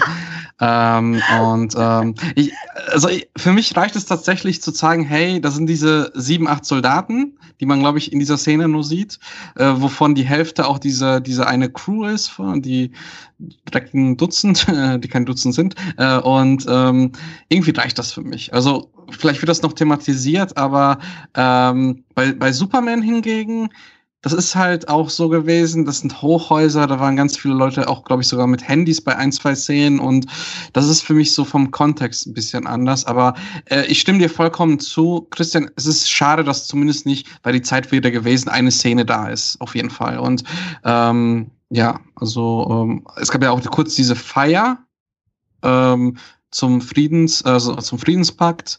Und da dachte ich auch so, oh, okay, die war jetzt auf dem Schlachtfeld, also auf diesem Landefeld und dann plötzlich bei der Feier und dann plötzlich im Louvre. Oh, das ging jetzt alles schnell. Also mhm. da hätten, glaube ich, mal vier, fünf Minuten gut getan, um auch mal diesen schönen Monolog auch vielleicht noch ein bisschen besser dastehen zu lassen. Da gebe ich euch voll mhm. recht. Ganz witzig übrigens, wir haben jetzt schon extrem viel über eine Figur geredet und irgendwie sie trotzdem nicht thematisiert. Ich muss jetzt nochmal auf äh, den Ares zu sprechen kommen, also den, den Nemesis, ähm, mhm. Der eigentlich Sir Patrick auch heißt. Also wir werden. Ich habe nichts damit zu tun. Achso. nee, du bist doch kein Sir, ach, oder? Er wird sogar mit CK geschrieben. Witzig. Patrick, bist ähm, du ein ähm. Sir mittlerweile? Nee, noch nicht, oder? Ja, nicht in deiner Welt. Ja, siehst du. Aber du wirst dann von deinen Katzen zu Hause angebietet. Und zum Ritter geschlagen. Du hast wahrscheinlich gar keine Katzen. Nee, nur Möpse, wenn überhaupt, weil ich Möpse mag. Ah, okay. Ja, für die bist du ein Gott oder ein Sir. Auch wenn, okay. wenn sie es nicht artikulieren können. Ähm, naja, aber äh, anfangs kommt eben Sir Patrick, er gehört da irgendwie zu diesem britischen Offiziersgedöns, ich habe keine Ahnung, irgendwas macht er da jedenfalls und plädiert für den Frieden und äh, kurz zur Hand, irgendwann stellt sich raus, hups, äh, ich bin ja gar nicht der Gute, sondern ich bin Ares, der, der Fleischgewordene. Und das war tatsächlich, also für mich ein extrem witziger Moment, ähm, weil ich habe nicht damit gerechnet, dass tatsächlich Ares auftritt. Also Wonder Woman redet oder Diana ja. redet die ganze Zeit davon, ich muss Ares bekämpfen und du denkst so, ja, ja, genau. Ares wird jetzt hier schuld sein am Ersten Weltkrieg. Was willst du mir eigentlich erzählen? Und ähm, für mich war irgendwie klar, so sind halt die kleinen Männer, es sind Ludendorff und ich dachte, es geht tatsächlich um eine Metapher. Dass halt Ares metapherhaft äh, in jedem Menschen das als Schlechtes da ist. So. Tut er ja ein bisschen. Und das, ja, natürlich, genau. Aber ich dachte, sie, sie kämpft halt metapherhaft gegen Ares, also gegen das Schlechte im mhm. Menschen. Aber dann ist er tatsächlich da. Es gibt ihn und, und er kann bekämpft werden. Und dann haben sie tatsächlich diese Show auf. Und ich habe da gesagt, ach so, ach guck mal, das passiert hier tatsächlich. Und ja, das fand ich irgendwie sehr witzig. Ich habe da überhaupt nicht mit gerechnet. Ähm, Finde es irgendwie auch ziemlich mutig, also was du auch schon sagtest, einfach die, diese ja, Götter gegeneinander kämpfen zu lassen. In der normalen Welt, auf der Erde. Und dann ist es auch noch gespielt von David Thulis. Ähm, ich glaube, er ist war er Lupin in den Harry Potter Filmen? Yes. Ich glaube ja, ne? Genau. Und es ist ein bisschen schlimm, weil ich, ich kann ihn kaum noch als Lupin irgendwie nicht sehen. Ähm, und ich Hm. habe gerade die neueste Staffel Fargo gesehen. Ja, ich spielt er auch, den ich Bösewicht. Und ähm, ich hatte die ganze Zeit diese fiesen Zähne noch im Oh, Kopf ja. und Oh, das war ganz schlimm. Und deswegen habe ich mir tatsächlich auch von vornherein, als er aufgetaucht ist, habe ich mir gedacht, okay, das ist einer der Bösewichte. Ich weiß ja, nicht das warum. ging mir genauso. Das wollte ich auch halt ansprechen. Äh, bei Fargo spielt er halt so einen total amüsanten Bösewicht, der durchtrieben ist und einfach super. Und da Mhm. kommt er, die erste Szene, er redet vom Frieden. Okay, Ja. du, lieber Drehbuchautor, du willst mich in die Irre führen. Das, Ja. ging, das ging mir lustigerweise nicht so, aber ich fand diese ganze, äh, also für mich ist das Finale an vielen kleinen Punkten, also fällt das Finale an vielen kleinen Punkten auseinander und das ist zum Beispiel auch so einer dieser Punkte. Ich fand diesen Twist mit, oh, Ares ist nicht der, für den ich ihn gehalten habe und dann kommt er doch noch und das ist der, für den ich im Kinosaal ihn nicht gehalten habe. Das war so, pff, weiß ich nicht. Also hätte, hätte, hätte ich Mhm. irgendwie nicht haben müssen, irgendwie dann ja. da noch so einen draufzusetzen und dann irgendwie, weiß ich nicht, irgendwie war das so für mich, dass ich, das, also für mich kam es aus dem Nichts und irgendwie auch so ein bisschen Mhm. übers Knie gebrochen aus dem Nichts. Ich fand diesen einen kurzen Moment ziemlich cool, wo äh, Wonder Woman total fassungslos ist, dass die ihn getötet hat und nichts passiert und sie sich umschaut und Steve Trevor kommt dann und ach, das fand ich irgendwie total cool, weil man es so selten sieht, dass halt ein, ein Superheld am Ende des Filmes, also in der Mitte wird das nochmal öfter gemacht äh, von der Dramaturgie her, aber am Ende des Filmes noch so diesen Mut zu besitzen, nein, du hattest vollkommen Unrecht und der Mensch, der eigentlich sehr zynisch ist, hatte recht und dann wird's aber doch wieder umgedreht. Das fand ich halt irgendwie einen tollen Moment, wo ich ein bisschen im Vakuum war. So, weil ich wusste einerseits leider, weil ich für Batman News halt eine News geschrieben habe, die äh, Ares betrifft und da wurde man leider ein bisschen gespoilert und ähm, da wusste ich, dass er auch nochmal in einer CGI-Kreatur oder zumindest auf so eine Ritter mäßig auftreten muss, weil Spielzeug da wieder gespoilert hat und äh, ja, aber irgendwie fand ich diesen Moment klasse. Aber ich, ich gebe dir recht, es war seltsam. Das war ein bisschen seltsam. Da, da wurde noch eine Ausfahrt in die Autobahn gebaut, wo es hätte Mhm. eigentlich nicht sein müssen. Und äh, Also ähm, auch, auch, nur ganz auch kurz noch, zu ja. dieser Szene. Ähm, ich fand es irgendwie ganz interessant, weil äh, wenn sie dann diesen Ludendorff tötet ähm, und dann realisiert, es passiert gar nichts oder, äh, oder ihre, ihre ganzen Vorstellungen zerbrechen da halt. Und ähm, sie hat ja äh, sehr an ihrem, an, allem, was ihr erzählt wurde, hat sie ja extrem festgehalten und muss, musste dann äh, so einen ziemlichen Lernprozess durchmachen, äh, wie die menschliche Welt tatsächlich ist, im Gegensatz zu dem, was sie halt vorher erzählt bekommen hat. Und ähm, der Moment, wo sie sich dann umschaut, ist der, wo letztendlich ihre Naivität gebrochen wurde. Weil vorher war sie die ganze Zeit, aber es ist doch so, aber es ist doch so, das habe ich doch gelernt. Hm. Mhm. Und ähm, das hat, fand ich auch ein bisschen anstrengend, weil es nämlich irgendwie immer dieselbe Leier war, aber war ja auch teilweise ganz lustig, also ist irgendwie drüber hinwegzuschauen. Und ähm, ja, da haben wir diesen Moment, wo das dann zu Ende ist, wo sie sozusagen ähm, auf den harten Boden der Tatsachen geholt wird äh, und lernt, wie es eben richtig ist und das, äh, ja, dass aber, aber auch die da Wahrheit nicht so einfach rauszuholen ist, Aber wie auch ich da- gedacht hatte. Muss ich wieder so Abzüge in der B-Note setzen und das ist für mich auch wieder so ein Puzzlestück, der das Finale so ein bisschen so nee macht. Warum müssen diese diese eigentlich tollen Helden warum müssen die immer erst Leute umbringen, um dann was zu realisieren, was sie vorher vielleicht auch schon irgendwie checken können? So Superman muss dort irgendwie das Genick brechen, um dann zu realisieren, also er hat bis heute nicht realisiert, was er da realisiert hat. Und Wonder Woman muss irgendwie, also klar, das sind alles Ja. böse Schurken und das ist ja alles nicht das Thema, aber ich, ich, ich hab da so ein bisschen so, Weil es halt einfach ist.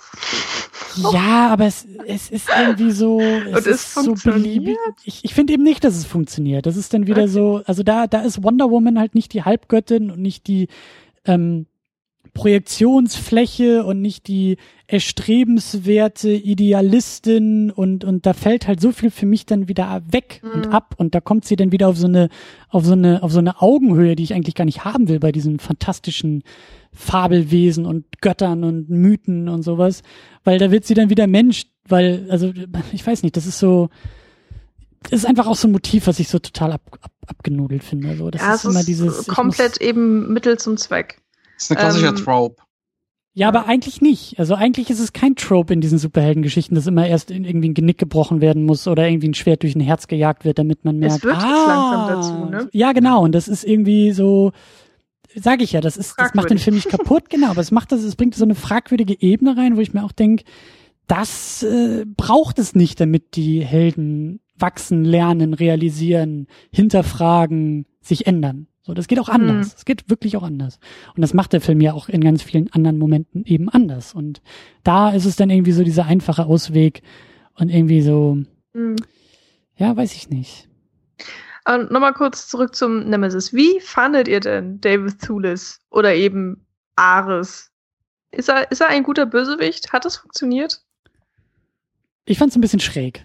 Also gerade so den Moment, als sie da die Rückblende so Ares, der da irgendwie in der Höhle sitzt als Gott und dann halt so einen britischen Schnauzer ja, im Gesicht hat. Das, das sah also, so komisch aus. Aber ich fand's irgendwie witzig. Also das war so, das war skurril und ich fand's irgendwie ja, okay, das habe ich so noch nicht gesehen, weil normalerweise ja. sind es halt irgendwie diese muskelbepackten Sixpacks, die halt wirklich aussehen wie ja, so. Chris Hemsworth zum Beispiel. Zum Beispiel, ja, genau. Ja.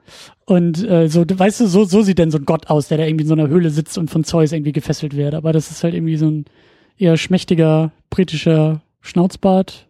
Hm, süß, fand ich schon witzig. Soll das als Verkaufsartikel geben, einfach diesen Schnauzer. So als Cosplay. Der, der, ja, der ist schon Fall. wirklich sehr bemerkenswert. Also. Nee, nee, also ich muss sagen, ähm, ich fand ihn skurril. Ähm, ich glaube, dafür muss ich den Film noch ein drittes Mal gucken und vielleicht auch mit ein bisschen Abstand zu Fargo, weil ähm, ich habe ihn wirklich in dieser Rolle sehr mit Fargo, gerade weil das auch die Serie ist, die ich gerade so ein bisschen bei mir hype und genieße und richtig toll finde. Und ähm, also ich fand es auch ganz interessant, dass er am Anfang sagt, hör mal, ich möchte dich gar nicht bekämpfen. Lass uns doch zusammen die Welt unterjochen. Und da gibt's diese kurze Szene, die zwar sehr, sehr CGI wirkt, aber die fand ich total schön, weil die hatte auch was so äh, Kunstvolles, und zwar wo dieses äh, No Man's Land plötzlich äh, gedeiht, grüne Wiesen sind da und mhm. die ganzen äh, Bäume äh, sehen wunderschön aus. Ähm, und haben schöne Blüten. Das finde ich alles total klasse gemacht. Aber es ist, also diese, es, sein Eindruck geht auch einher mit, mit dem Tod von, ähm, von Ludendorff. Und ähm, ich kann mich da noch nicht so entscheiden. Ich finde das irgendwie skurril und interessant, aber ich feiere es auch nicht ab. Also ähm, ich finde es halt nur interessant, dass die beiden sozusagen geboren, also zumindest Diana wurde geboren mit dem Ziel, der Gottkiller zu sein. Und ähm, dass sie, wenn sie den Status des Gottes erreicht, also wenn sie eine Göttin wird, ähm, das wird sie erst in dieser emotionalen Rückblende zu Steve Trevor, deswegen ist sie auch viel stärker am Ende, ähm, dass sie dafür geboren wurde. Und natürlich, da bin ich voll, voll bei dir, Christian, eigentlich wäre es schöner, wenn wir da eine andere Lösung hätten. Aber in diesem Gebilde, wie es jetzt so geschrieben wurde, auch ihre Origin, sie wurde als Godkiller geboren.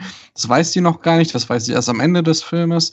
Ähm, das finde ich irgendwie alles sehr kohärent und äh, finde ich für mich befriedigend zumindest. Es ist nicht so was, wo ich sage, das ist aber eine clevere Lösung, aber irgendwie, auch wenn ich den Schauspieler so gerne aus Harry Potter und Fargo mag, hat es für mich funktioniert. Ich bin gerade echt vom Stuhl gefallen, das habt ihr, glaube ich, gar nicht gehört, aber mir ist gerade was aufgefallen, ich habe gerade was realisiert, was halt noch mehr so Richtung Superman geht. Ähm, und zwar, also erstmal ist sie ja keine Göttin, sie ist eine Halbgöttin.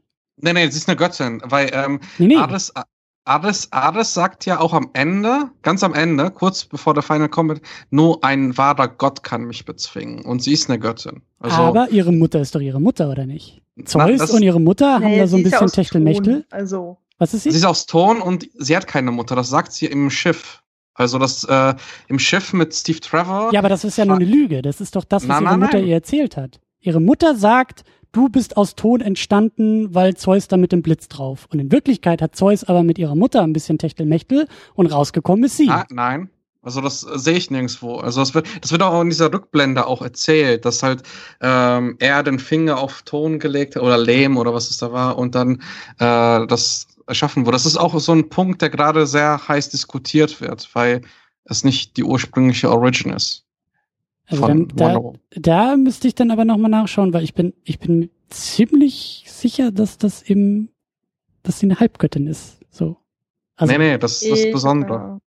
Also okay, aber sagen wir, sie ist eine Halbgöttin. Was ist dein Punkt? Ja, dann ist sie Superman. Superman ist vom Himmel gefallen und besitzt zwei Welten in sich. Das Kryptonische und das Menschliche. Und die, die, der Schlüssel, um aus dieser Karl L. und Clark Kent halt Superman werden zu lassen, ist die Akzeptanz beider Seiten und ist, ist die Zusammenführung zweier Welten. Das, was eben Zack Snyder Superman ganz bewusst nicht schafft. Schafft es halt nicht, beide Welten zu vereinen, sondern schwankt immer noch zwischen diesen Pendeln hin und her und weiß nicht, wohin er kommt und woher er soll und so weiter.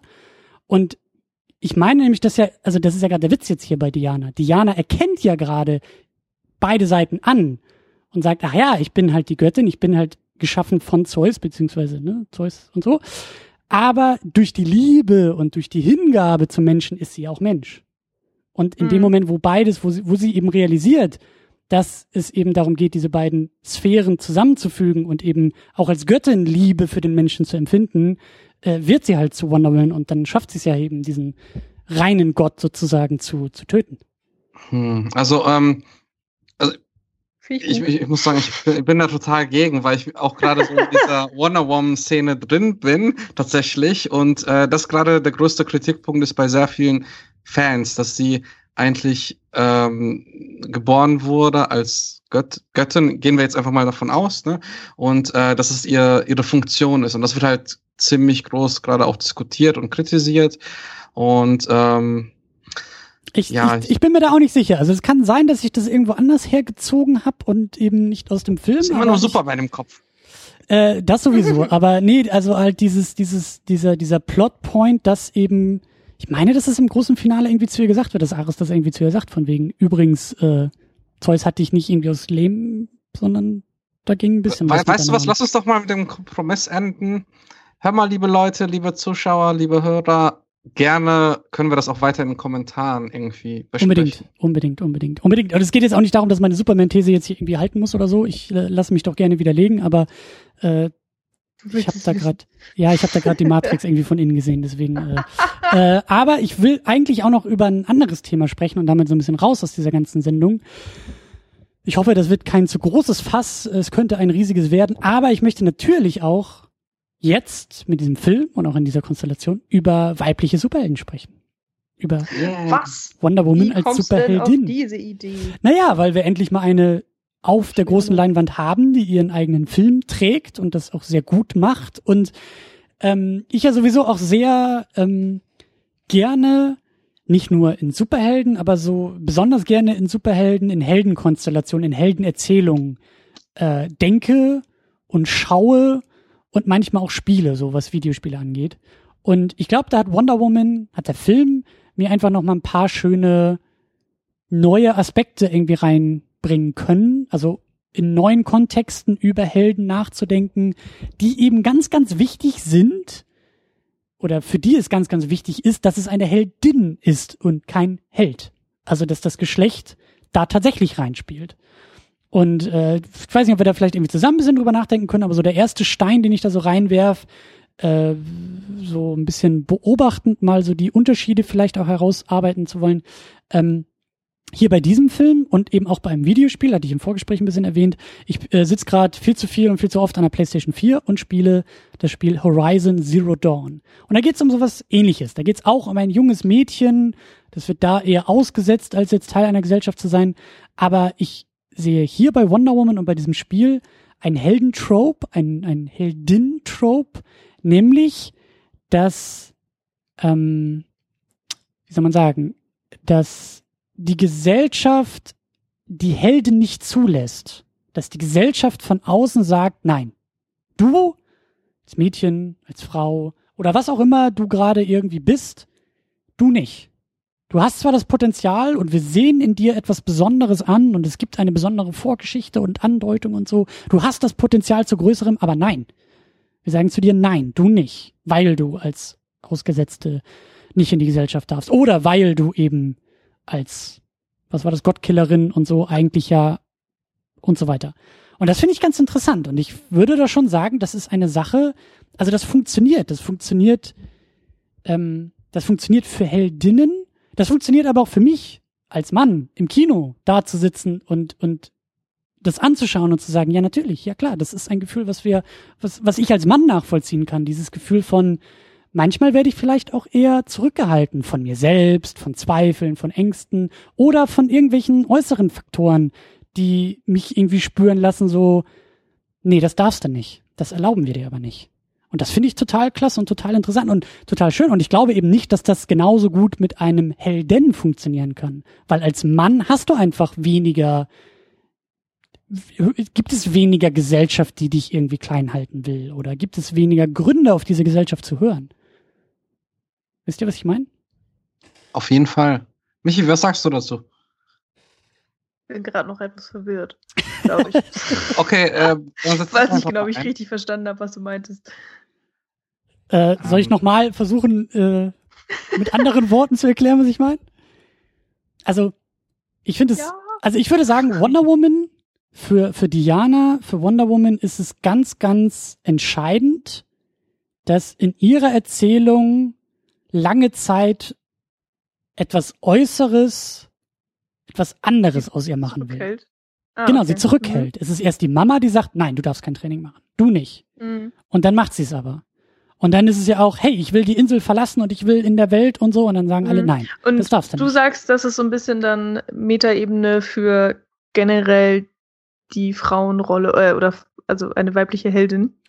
Ähm, ja, also ich glaube, dass dieser, also ich, ich, ich glaube nicht, dass du das mit einem männlichen Helden genauso gut machen könntest. Ich glaube nicht, dass das ah. irgendwie so funktioniert. Das, weil eben mhm. bei ihr als Frau da eben noch mehr mitschwingt. Ein historischer Kontext weil mhm. die Gesellschaft ja, bis heute oft noch zu ihr sagt so, nein, gut sein. Also ich traue mich nicht, das so komplett zu unterschreiben, weil äh, generell so, ja, Generalisierungen sind aber schwierig, aber äh, wenn man sich das mal so vorstellt, ähm, alles das, was da auf der Insel passiert, sind Fupp, sind Männer. Und du hast einen, einen kleinen Sohn, einen, einen kleinen ähm, Ian, keine Ahnung, Exakt. der dann ähm, zum, zum der Gottkiller sein soll. Ähm, ich kann mir schon vorstellen, dass er dann eher so erzogen wird, so, hier, Ian, du bist, du bist zwar sieben Jahre alt, aber genau, wir sagen dir das mal, du, irgendwann tötest du Ares, ähm, komm, wir bereiten dich mal vor und dann fängt das Training an. Äh, es kann, kann, kann ich mir vorstellen, dass es vielleicht eher so gelaufen wäre. Ja, macht, äh, ergibt Sinn, traurigerweise, auf irgendeine Art. Ähm, ist mir tatsächlich nicht aufgefallen so, so schlimm es auch ist. Und äh, es macht ähm, auf eine krude Art und Weise Dianas Figur ja nur umso stärker. Ähm, was ja wieder, also ist ja auch schön. So, im Endeffekt. Und es ist ja auch was Gutes bei rumgekommen. Aber klar, wenn man es ein bisschen hinterfragt, ähm, hat das auch so seine Schattenseiten. Ja. Also, es ist auf jeden Fall so, dass ähm, auch vor allem dieser Kontext, wo sie im Büro äh, oder in diesem Büro ist, wo der eine äh, Kommandeur oder was das auch immer war, gesagt hat, nein, wir opfern jetzt vielleicht ein paar Leute und greifen diesen einen Chemiestandort nicht an und sie dann den Monolog hält, äh, wo sie sagt, ja, bei uns äh, würden würden unsere Generäle in den Krieg mitziehen mm. und nicht im Schreibtisch hocken und das fand ich halt so, das habe ich ja am Anfang schon erwähnt. Ich fand das ganz interessant, dass wir so eine Gesellschaft sehen, wie eine Frau äh, oder wie, wie, wie Frauen selbst handeln in einer Welt ohne Männer. Und ähm, das ist halt nicht dieses typische, was wir vielleicht bei Filmen wie Alien oder Terminator sehen, wo, wo Frauencharaktere, Frauencharaktere eigentlich nur so eine männliche Schablone bekommen, sondern äh, wir haben wirklich paar Eigenheiten von Frauen ähm, und ich finde es immer sehr toll. Ähm, bei mir ist es ja bei den Filmen auch so, dass ich äh, die letzten Jahre sehr häufig, eigentlich immer ähm, weibliche Protagonistinnen nehme, um ein gewisses äh, Gefühl auch zu erzeugen und auch in, in Kommunikation mit beispielsweise der Schaus äh, Schauspielerin oder mit einer weiblichen Drehbuchautorin auch nochmal eine zus zusätzliche Facette zu nehmen. Und ich hatte auch das Gefühl, dass es diese kleinen Momente gab, wo auch Gal Gadot äh, so im Stillen so ein paar Momente hatte, die sehr, sehr weiblich waren, aber ohne äh, mit dem Hammer drauf zu zeigen. Ich fand beispielsweise auch sehr schön, ähm, wo sie da die No Man's Land hochgeht, dass man ihre Rüstung sieht, ihre Entschlossenheit im Gesicht. Also hätte das Zack Snyder oder ein anderer männlicher Regisseur inszeniert, dann hätten wir sehr wahrscheinlich diesen klassischen Ass-Shot gehabt. Den gibt's eigentlich immer von jedem männlichen Stimmt, Regisseur. Ja, ja. Ähm, dass wir den Arsch sehen, weil der so schön knackig ist. Und das finde ich halt immer sehr ärgerlich, weil das immer sehr plakativ ist.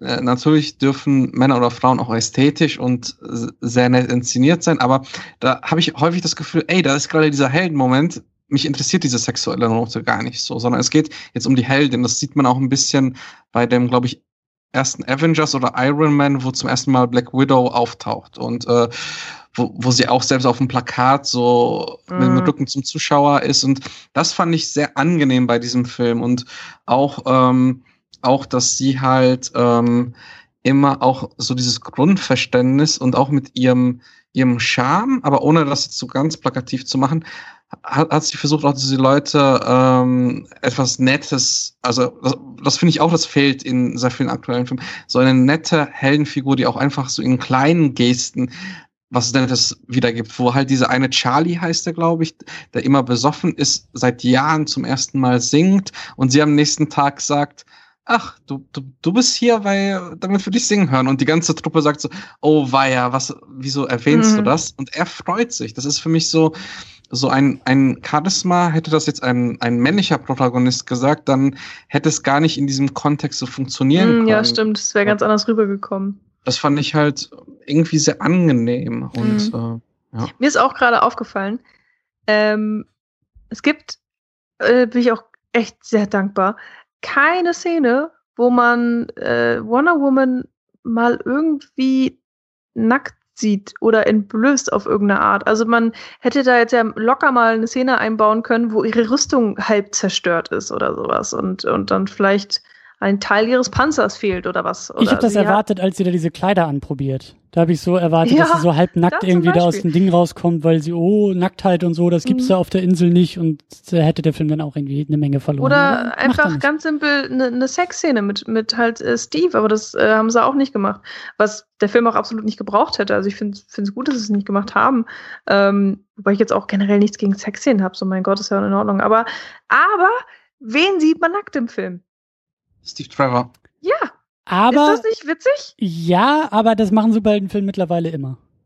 Also oh. der männliche Körper wird, ich meine, gut, Steve Trevor hat dann noch ein bisschen weniger an, aber der oben ohne Shot ist mittlerweile Trope im ja, Superheldenbereich. Also und diese ja. Körper werden auch immer unnatürlicher im, im Superheldenfilm. Das stimmt, das ist auch ein bisschen gruselig. Ähm, ich habe das Gefühl, dass so wenn so Frauen abgefilmt werden, wird generell mal so eine sexualisierte Kamera auch benutzt.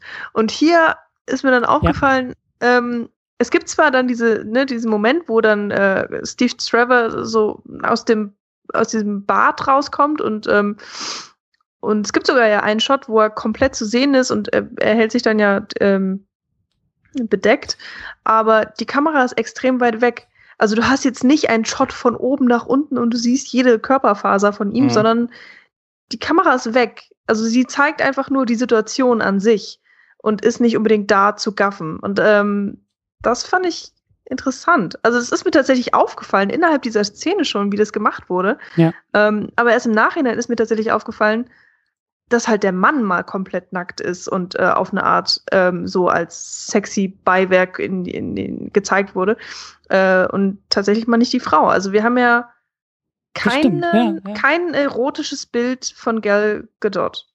Obwohl sie das beste Potenzial dafür bietet. Ähm, kein Mann hätte sich beschwert, wenn irgendwie so eine Szene eingebaut worden wäre. Ich meine, ich hätte mich wahrscheinlich auch nicht beschwert, aber ich freue mich halt umso mehr, dass es nicht passiert ist. Hm. Ja, ich, ich finde das so ironisch, weil davor hat sie äh, so eine ganz üble Komödie rausgebracht. Äh, das war irgendwie zwischen, zwischen Batman vor Superman und jetzt kam so eine ganz kleine Komödie mit auch einem dem Zottelbart von Hangover. Ähm, und da gibt's eine Szene und ich glaube, ich habe die, ich habe zwei Trailer gesehen im Kino und ähm, immer wieder ist diese Szene, wo sie dann aus der Umkleide kommt und dann so ein Dessous anhat.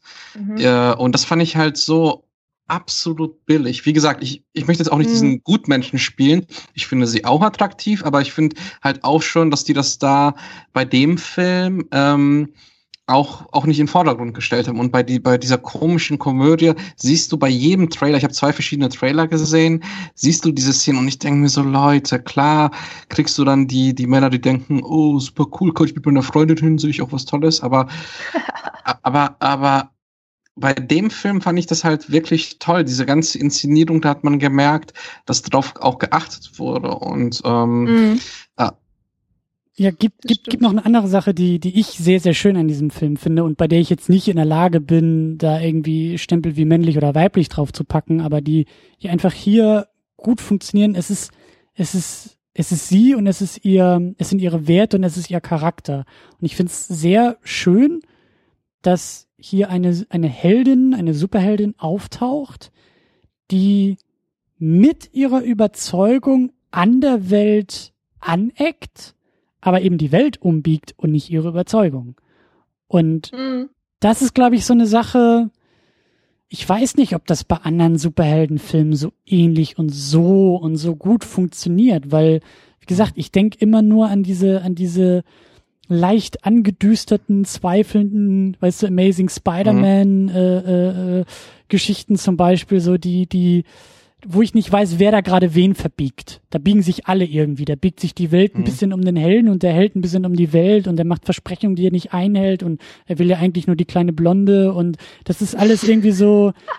Also das, dieses, dieses Umbiegen finde ich halt irgendwie so wahnsinnig äh, langweilig mittlerweile und es ist eben so schön, dass sie in der Lage ist, hier ähm, als Protagonistin überzeugt zu sein, überzeugt zu bleiben, trotzdem zu lernen, trotzdem zu wachsen, aber eher die Welt ändert als mhm.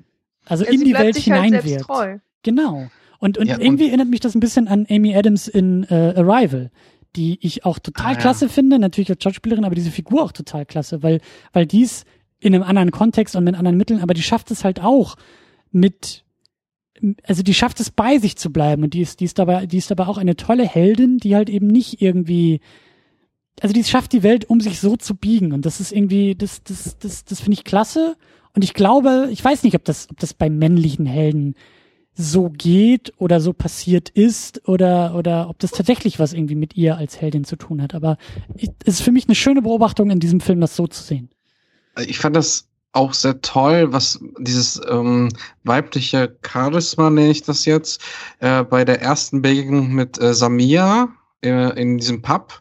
Ähm, will er sie ja irgendwie umarmen oder riecht an ihr und sie hält nur die Hand vor und meine weibliche Begleitung hat gesagt, ach ja, das kenne ich zu häufig. Und dass, ähm, dass die dann das auch so signalisiert haben, dass sie halt auch, weil er ähm, in einer anderen Sprache spricht. Ich weiß jetzt leider nicht mehr welche, ich glaube Französisch. Ja, ähm, sind ja mehrere.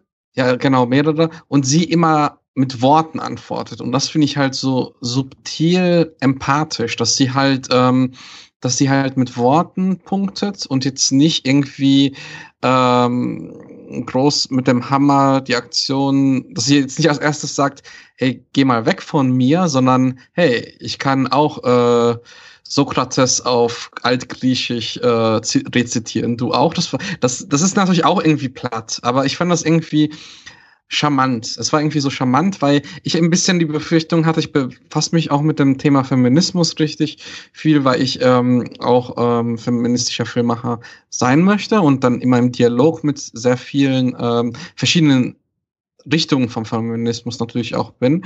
Und äh, da fand ich das angenehm, dass die halt ähm, das subtil eingebaut haben und nicht mit, die, mit dem Hammer, weil es hätte ja auch sein können, dass die jetzt also ich hatte eine ganz interessante Diskussion auf einem Blog, da, da hat eine Feminist geschrieben, sie hätte gerne gesehen, wie sie äh, einem Mann bei so einem Macho-Spruch irgendwie niederschlägt. Aber ich fand das eigentlich angenehmer, dass sie das mit Worten macht, weil mhm. wieso da Gewalt anwenden? Das macht sie ja später, indem sie den Charlie rettet. Ja.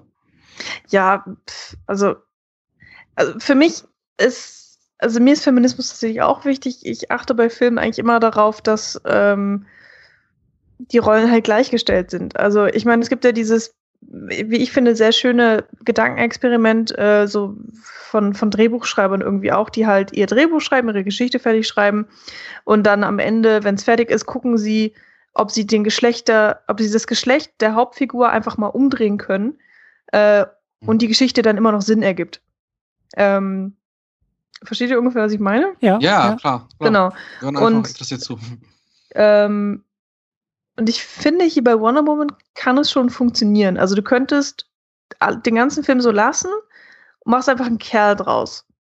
Ähm, und die Amazonen sind dann halt auch Männer und so, ne? Und das muss dann alles ein bisschen irgendwie angepasst werden. Aber ich glaube, an der, an der, an der Grundstruktur des Films würde sich tatsächlich nichts ändern. Und das gefällt mir an sich extrem gut. Und genau da wollen wir ja eigentlich auch hin. Ich finde aber, Und in, ja? ich, ich finde aber, also du hast recht, natürlich, das, das würde funktionieren und das ist ja so, so das Ding, so, ne, dann machst du vielleicht noch Superman draus und dann habe ich noch mehr Mhm. irgendwie Spaß dran.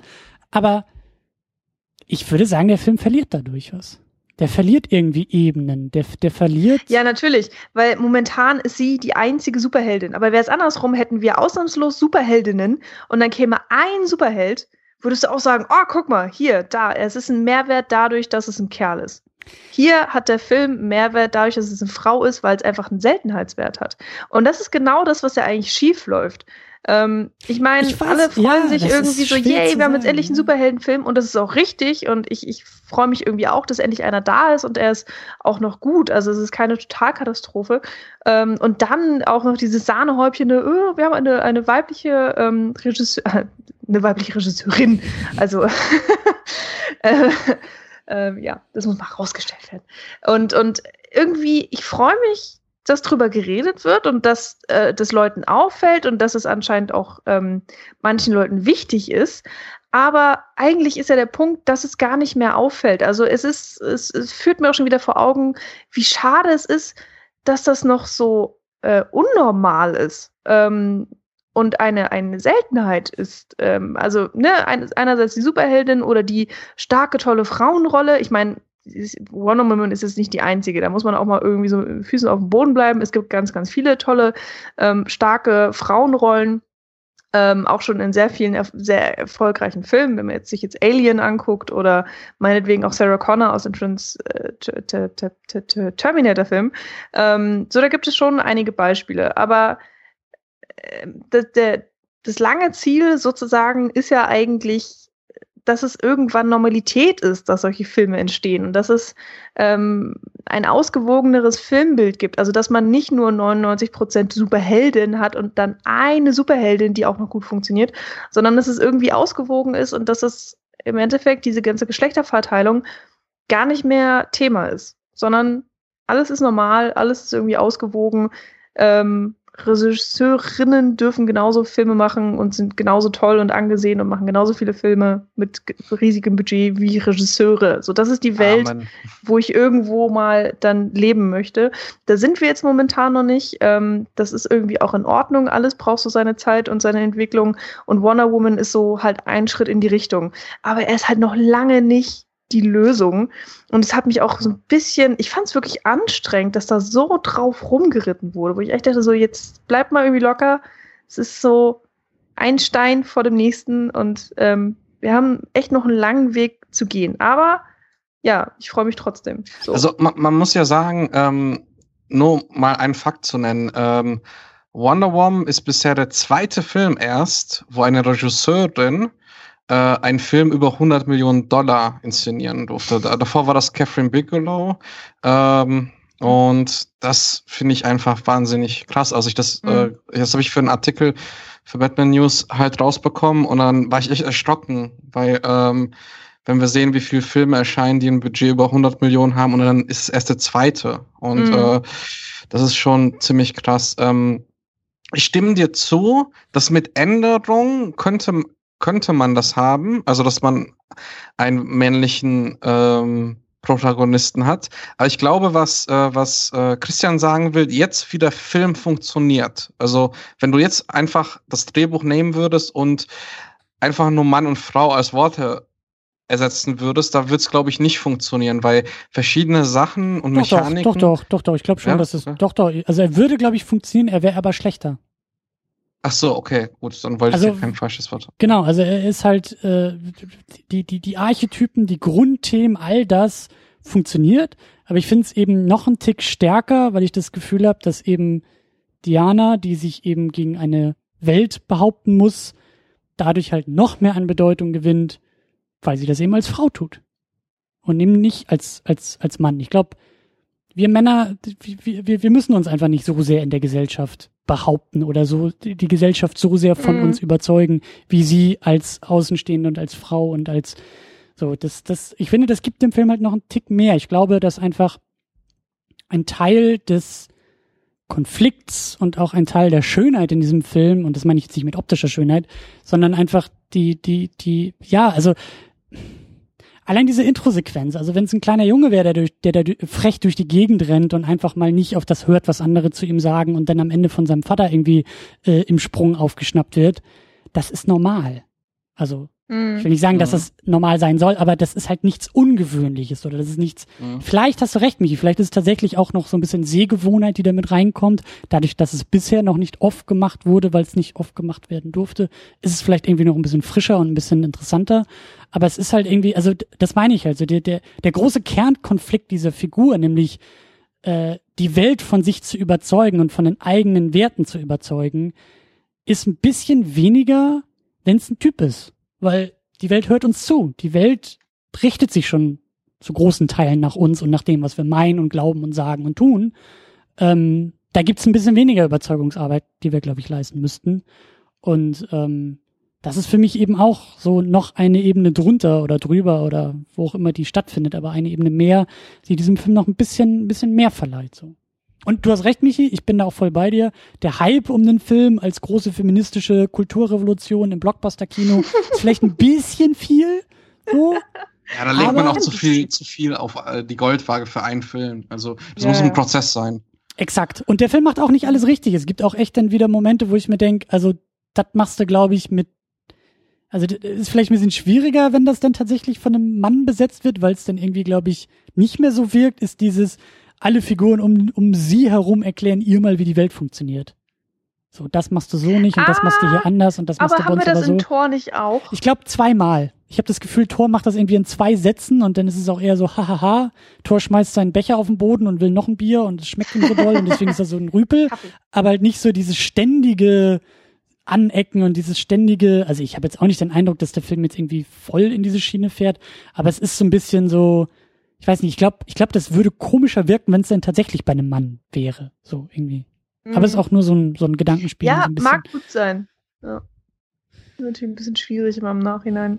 Ja. Aber wir sind uns alle einig, ähm, dass der Film auf jeden Fall einen positiven Beitrag dazu hat, dass wir äh, vielleicht angenehmere Superheldenverfilmungen sehen als Elektra und Catworm, die einfach sexualisiert sind und es auch schön ist, wenn wir in einer derwiesen, äh, diversen Gesellschaft leben. Äh, und äh, von daher ist, glaube ich, der Film ein guter, guter Schritt. Man sollte ihm halt nicht zu viel auf den Schultern mm, lassen. Mm, genau, ja. und, ja. Äh, ähm, ich freue mich auch, dass wir so in der Runde auch einfach mal drüber reden können, weil ich glaube, so ein Film vor 30, 40 Jahren nicht entstanden worden wäre. Oder vor 10 Jahren noch. Also, ist er ja nicht. Ist er ja. Da ja, genau. übrigens die Frage, äh, es gibt ja schon Wonder Woman-Filme. Äh, so Aber keine Kinofilme. War also das nicht eine ähm, TV-Serie oder sowas? TV? Oder TV-Filme? Eine Serie gab es auch. Ja. Es gab dann äh, die Pläne, Pläne für mehrere ähm, Filme. Überrasch äh, ironischerweise, Joss Whedon sollte 2008 äh, einen äh, Wonder Woman Film drehen, der ist aber kurzzeitig, äh, also kurzfristig dann auch abgesagt worden. Also die waren eigentlich schon in der mhm. Pre-Production und äh, ihr könnt auch, wenn ihr ein bisschen googelt, das äh, originale Skript nachlesen, was Ach, interessanterweise, was sehr interessanterweise nicht aus der Sicht von Wonder Woman äh, geschrieben ist, sondern von Steve Trevor. Und da, mhm. ja, also finde ich eigentlich hier besser gelöst. Also äh, weil ähm, da, da wäre vielleicht ein bisschen, nee, da wäre sehr wahrscheinlich was weggenommen worden von, von der weiblichen Sicht. Und das finde ich ganz. Ja, das hätte dann auch schon wieder zu sehr komödiantisch sein können. Aber von den alten Sachen hat da einer was gesehen mal von euch? Mhm. Also ich habe den ein, ein, es gab ja auch 2009 einen Serienpiloten, äh, der aber dann äh, gecancelt wurde, zu Recht auch, ganz schlimmes Ding. Äh, und ähm, dann gab es ja in den 70ern noch ähm, Linda Carter hat da in der Serie mitgespielt und, und da habe ich nur Ausschnitte gesehen. Also das ist also eher sowas wie äh, Batman hält die Welt im Atem an. Nur mhm. es ist eine Serie, es ist kein Film. Mhm. Ja. Okay. Das ist irgendwie schon, schon krass, vor allen Dingen, wenn man halt denkt, wie viele verschiedene Batmans es schon gab mhm. und äh, weiß ich nicht, ich meine, es ist ja schon fast gleichzusetzen mit James Bond mittlerweile, diese ganzen Reinkarnationen und ja, mhm. Wonder Woman macht jetzt so mehr oder weniger seinen Erstauftakt. Ja. Und, und, und es gibt sich schon seit den 40er Jahr, Jahren, weil ein, mhm. ein, ein, ein. Fast so lange äh, wie Superman tatsächlich. Ist nur, ja. glaube ich, zwei, ja. drei Jahre später als Superman oder so, ne? Kam die erste Wonder Woman. Der Erfinder des Lügendetektors hat sie äh, erschaffen. Deswegen auch Lasso der Wahrheit. Also, ah, okay. Ja. Und was man ja irgendwie auch so hört und liest, er war durchaus irgendwie interessiert an dieser ganzen Bondage- und SM-Szene und hatte auch irgendwie da so etwas progressivere Beziehungsverhältnisse in der damaligen Zeit. Ich glaube, er und seine Frau hatten da irgendwie noch so eine dritte Frau im Bunde und waren da so in ganz eigenen, eher weniger bürgerlichen zur damaligen Zeit Verhältnissen unterwegs. Und äh, ich glaube, irgendwie auch seine Frau oder so hat er auch sehr, sehr viel Einfluss auf ihn gehabt, was Wonder Woman angeht. Also die ja. hat wohl so im Hintergrund viel mitgeschrieben und äh, ne, so durfte das natürlich offiziell alles nicht und so. Schon spannend auf jeden Fall. Er hat äh, vor seiner, nee, der war seiner Zeit voraus, anscheinend. So, genau. So sagt man das mal, ne? Exakt. Ja. Ähm, es gibt eine Sache, wo ich nochmal kurz drauf eingehen möchte, weil einfach, ich meine, ich weiß, wir haben schon wirklich sehr lange geredet und daraus will ich, aber das ist, äh, ist mir ein bisschen wichtig, und zwar äh, die Action. Ähm, ich hatte es ja am Anfang schon mal gesagt, der Film ist ab 12 äh, in die Kinos gekommen. Der wurde auch schon so produziert, also das ist jetzt keine geschnittene Version oder sowas. Ich glaube eigentlich auch nicht, dass es nochmal einen Director's Cut oder sowas geben würde. Habe ich jetzt jedenfalls auch noch nichts von gehört. Sehe ich auch nee, wird es nicht geben. Nee, ne? Ähm, naja, und das führt dazu, es gibt keinen einzigen Bluttropfen. Alle Leute, die sterben, fallen einfach so mehr oder weniger um. Also du hast diese typischen Sandsack-Tode irgendwie, die ich ein bisschen anstrengend finde, weil sie auch so ein bisschen sehr unemotional sind.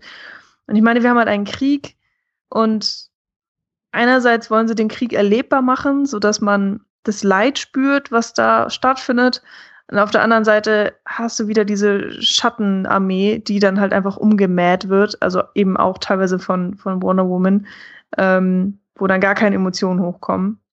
Und das fand ich alles ein bisschen schwierig. Gleichzeitig dazu noch irgendwelche CGI ähm, Animationen und, und so ein paar Sachen. Also es gibt ja diese, diese lustigen Zeitlupen. Äh, zum Beispiel werden sie dieses belgische Dorf dann ja befreit und dann ähm, was macht sie denn da? Sie, ja, die, sie springt durchs Fenster, sie vermöbelt irgendwen, dann ähm, macht sie irgendwelche krassen Kombinationen und so weiter. Und es ist zwar irgendwie nett anzusehen, ich bin trotzdem immer noch ein Verfechter von Hands-on-Action und von so wenig effektiv wie möglich. Da hat sich der Film jetzt echt hier nicht dran gehalten. Und insgesamt muss ich sagen, die Action hat mich nicht mitgerissen. Ich fand, glaube ich, gerade noch am besten die Amazonenkämpfe, also die ganzen, diese Trainingseinheiten, die auf der Insel stattfinden, weil du da ja wirklich äh, Schwertkampf hast und irgendwelche netten Moves, äh, so von wegen ähm, Pfeile abschießen vom Pferd aus. Ich finde, sowas sieht halt einfach immer total nett aus und da ähm, in dieser Fantasie-Buntwelt ist mir die CGI auch nicht so krass aufgefallen, im Gegensatz eben zu CGI in der Grau-Krieg-Welt. Ähm, naja, aber insgesamt bin ich da kein Fan von. Ich finde, der Film hätte gut auch mal als 16 rauskommen dürfen. Bisschen mehr Blut, ein bisschen mehr tatsächliche Action. Ähm, die Schnitte haben mir auch wirklich nicht gefallen. Also die Einstellungen, die da gewählt wurden, fand ich teilweise richtig grauenhaft, dass du einfach nichts gesehen hast. Ich meine, man sollte ja auch nichts sehen, damit es ja zwölf ist. Aber Du meinst ja. nichts an, an, an körperlicher Gewalt. Du meinst jetzt nicht die Action. Die konnte man da schon ganz gut fassen, oder? Was ich, meinst du denn jetzt? Ich fand sie manchmal auch ein bisschen zerschnitten. Also einfach so gewisse Sprünge, gewisse, also im Schnitt wurden mir manchmal auch ein bisschen zu viel ausgelassen. Mhm. Ich habe manchmal auch nicht gemerkt, ja. gerade in diesem, in diesem Haus da in, in, in, in dem Dorf, wo sie da irgendwie aufräumt, das war manchmal so ein paar Sekunden zu viel ausgelassen. Das war so, mhm. Moment, war sie nicht gerade links in einem Raum, irgendwie noch auf den Händen und steht jetzt aber in der Mitte des Raumes und kickt schon wieder und wie ist sie von da nach da gekommen? Aber der Schnitt war doch viel zu kurz. Also das ist so, das sind so die Momente. Oder also bestes Beispiel für mich war am Ende, als sie da irgendwie mit Ares irgendwie rumdiskutiert und Ares sich als Ares irgendwie outet und dann irgendwie dasteht und sie dann merkt, oh, ich brauche das Schwert, ich brauche das Schwert. Und dann gibt es irgendwie so einen ganz komischen Umschnitt, so dass sie von oben, also von mhm, diesem Dach ja. runterspringt, das Schwert in der Hand hat und ich mir auch dachte so, wie ist sie da jetzt hochgesprungen, Schwert genommen, runtergesprungen und er quatscht in der Zeit einfach weiter und sagt so, ja, ja, mach mal, ich muss hier meinen Plan noch kurz erzählen. Also, in Wirklichkeit bin ich der Gott des Krieges und ich bin dazu da, um dich irgendwie, ach, du bist wieder zurück, alles klar, gut. Äh, ich bin dazu da, um dich irgendwie, das ist so, also das meine ich so, da, da hat der Schnitt zu viel ausgelassen, zu wenig gezeigt, aber irgendwie nicht so ganz gepasst. Keine Ahnung. Äh, kur kurz noch äh, meine positive Sichtweise drauf. Sorry, Leute, aber ähm, Vollkommen zwar, in Ordnung. Dankeschön. Du ähm, darfst den Film mögen. Ach, oh, danke. Ähm, und zwar, ähm, also was ich toll fand an der Action, war, dass sie immer motiviert war. Also, dass wir in, je, in jeder Szene nachvollziehen konnten, okay, das machen wir jetzt, weil, weil das mhm. häufig, ähm, häufig halt leider bei Actionfilmen gibt's einfach Action, wo man auch denkt, hä, wieso das denn jetzt? Und ich, ich konnte jede Action-Szene irgendwie motiviert sehen und ähm, ich, ich muss auch zugeben, was die gemacht haben, das habe ich bisher noch nicht so in einem Actionfilm gesehen, ähm, dass sie häufig ganz am Ende, eigentlich ist es so, am Anfang gibt es eine totale, also wo man alle Personen sieht, dann werden verschiedene Nahaufnahmen gezeigt und dann ist alles vorbei. Aber was häufig, äh, was diesmal gemacht wurde, äh, ganz am Ende, und das hat mich auch am Anfang ein bisschen verwirrt, aber das fand ich da beispielsweise auch ganz cool. Ähm, Gab es am Ende noch in dem letzten Move eine totale und das ist total total ungewohnt. Also das sind wir als Zuschauer auch nicht gewohnt. Also normalerweise macht man das nicht beim finalen Schlag, sondern da bleibt man ganz nah dran. Und ähm, bestes Beispiel ist ähm, ganz am Anfang, wo der äh, Fight, wo, wo der Kampf am Stand ist, wo dann ähm, äh, Robin Wright hochspringt und wir dann noch in der Totale sehen, wie sie die Pfeile auf die drei Soldaten schießt. Das ist eigentlich, ähm, hat mich überrascht, dass die das so aufgelöst haben von der Kamera und ähm, ja, ich ähm, fand interessanterweise ähm, die Action in der 3D-Fassung angenehmer. Da wirkte sie nicht so CGI-mäßig. Und in der 2D-Fassung wirkt es sehr CGI-ig. Also ähm, da muss man sagen, der Film hatte ein Budget von 150 Millionen Dollar, was jetzt erstmal viel klingt, aber heutige Blockbuster mit wirklich guten Effekten werden halt bei 200, 250 Millionen Dollar produziert und da äh, wird man wahrscheinlich, auch was du sagtest, Christian, die, die ein paar Einstellungen nicht mehr nachgedreht haben, weil das Budget wahrscheinlich nicht drin war. Ja. Aber gut, ich habe das Gefühl, wir könnten jetzt echt noch äh, drei Stunden weitermachen. Aber ich, äh, mir, mir, mir geht langsam die Energie aus und ich habe auch das Gefühl, dass wir diesen Film sehr, sehr gut äh, so eingeklammert und eingetütet haben. Fall. Also äh, seid mir nicht böse, wenn ich jetzt langsam äh, den Bogen schlage. Äh, und das tue ich an dieser Stelle. Ähm, wie verbleiben wir? Vielleicht jeder noch irgendwie so einen kleinen Abschlusssatz zum Film und zum, zum, zum Gesagten, bevor wir denn so mit äh, Rauschmeißern weitermachen. Ich fange einfach mal an, denn ich möchte sagen, schön. ist ein schöner Film, eine schöne Wonder Woman, eine schöne Veranstaltung, ein, ein, eine tolle Heldin. Ich bin da wirklich sehr, sehr dabei. Äh, ich würde auch wahnsinnig gerne mit Patty Jenkins mal ein Bier trinken und mich über Wonder Woman und Superman unterhalten. Und ich, also ich gehe auch so weit, so das ist äh, ohne jetzt auf diesen armen Mann noch weiter einhauen zu wollen, aber äh, es, es gibt das Franchise, das komplette Universum bitte an Patty Jenkins, die darf das gerne weiter aufbauen. Gibt ihr auch gerne einen Superman-Film, da habe ich überhaupt nichts dagegen. Äh, und lasst sie weiterhin äh, Wonder Woman machen und äh, lasst der Frau Möglichkeiten, sich zu entfalten und uns äh, auch Superhelden zu bringen. Das äh, hat mir alles als Paket sehr gut gefallen. Michi, wie ist es bei dir? Mhm. Ja, ich habe da immer schon das Problem, dass ich immer gar nicht genau verstehe, wie viel Einfluss denn jetzt ein Regisseur hat. Weil wir haben ja auch darüber geredet, dass sie das Drehbuch ähm, nicht geschrieben hat, beziehungsweise man ist, sie hatte wahrscheinlich irgendwo noch ein bisschen Einfluss drin, aber gut, ist halt nicht von ihr. Und die Frage ist dann für mich, aber ist das nicht die Basis von allem? Und, und wie viel Einfluss hat sie dann letztendlich noch auf den, das tatsächliche Ende des Films? Und was ist wichtiger für mich? Weiß ich gerade nicht. Ähm, trotzdem, ja, meinetwegen. Also hat sie gut gemacht. Ich bin alles in allem eigentlich finde ich den Film auch gut. Also ich habe mich auch gut unterhalten gefühlt. Ähm, es gab trotzdem einige Stellen, an denen ich was zu mäkeln habe, wo ich wirklich das Gefühl habe, so, das hätte nicht sein müssen, das hätte, straffer sein dürfen. Ähm, die Action ist für mich wirklich ein großer Kritikpunkt, weil es ist halt ein verdammter Actionfilm zu großen Teilen eben auch. Ähm, es gibt einfach sehr viele Kampfszenen und die sind, die sind wichtig. Sie ist eine fucking Amazone, beziehungsweise Göttin. Und das Gefühl muss dann auch in den Action-Szenen für mich rüberkommen. Nicht nur, wenn sie da steht in ihrer tollen Uniform und sie sieht halt ganz anders aus. Ähm, naja, aber ähm, für mich reißt es der Showdown komplett raus. Da war ich gepackt, da war ich drin, da habe ich auch wirklich ihre Figur komplett verstanden gehabt. Ähm, ich mag einfach die Figur Diana oder Wonder Woman. Also es hat mir echt gefallen, hätte ich überhaupt nicht gedacht. Ähm, der Film hat es geschafft, mich zu einigen Stellen zu überraschen. Ähm, ja, dennoch den Hype teile ich nicht. Ähm, Sehe ich dann doch vielleicht alles ein bisschen kritischer. Ähm, und ich frage mich auch, was kommt jetzt? Ich meine, sie hat Ares besiegt. Meine Güte. Hat sie? Wir sind bei Superheldenfilmen, da, da gibt es sowas nicht. Da ist das so, ah. so, ist er wirklich tot?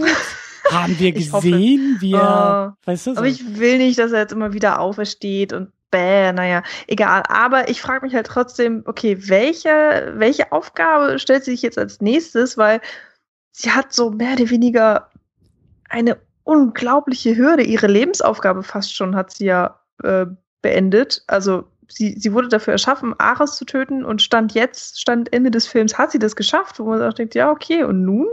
Ähm, gibt es noch eine größere Herausforderung, ja. die sie sich stellen kann äh, oder einen größeren Kampf? Definitiv. Ähm, der Kampf gegen ja, okay. das komplette DCEU. Sie muss dafür sorgen, dass es, dass es so. gute, sie, sie muss gegen Batman und Superman kämpfen, glaube ich.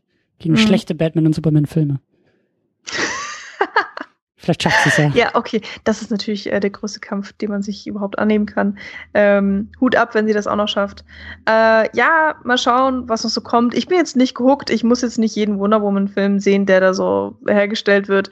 Aber ähm, trotzdem, ja, es hat Spaß gemacht im Kino.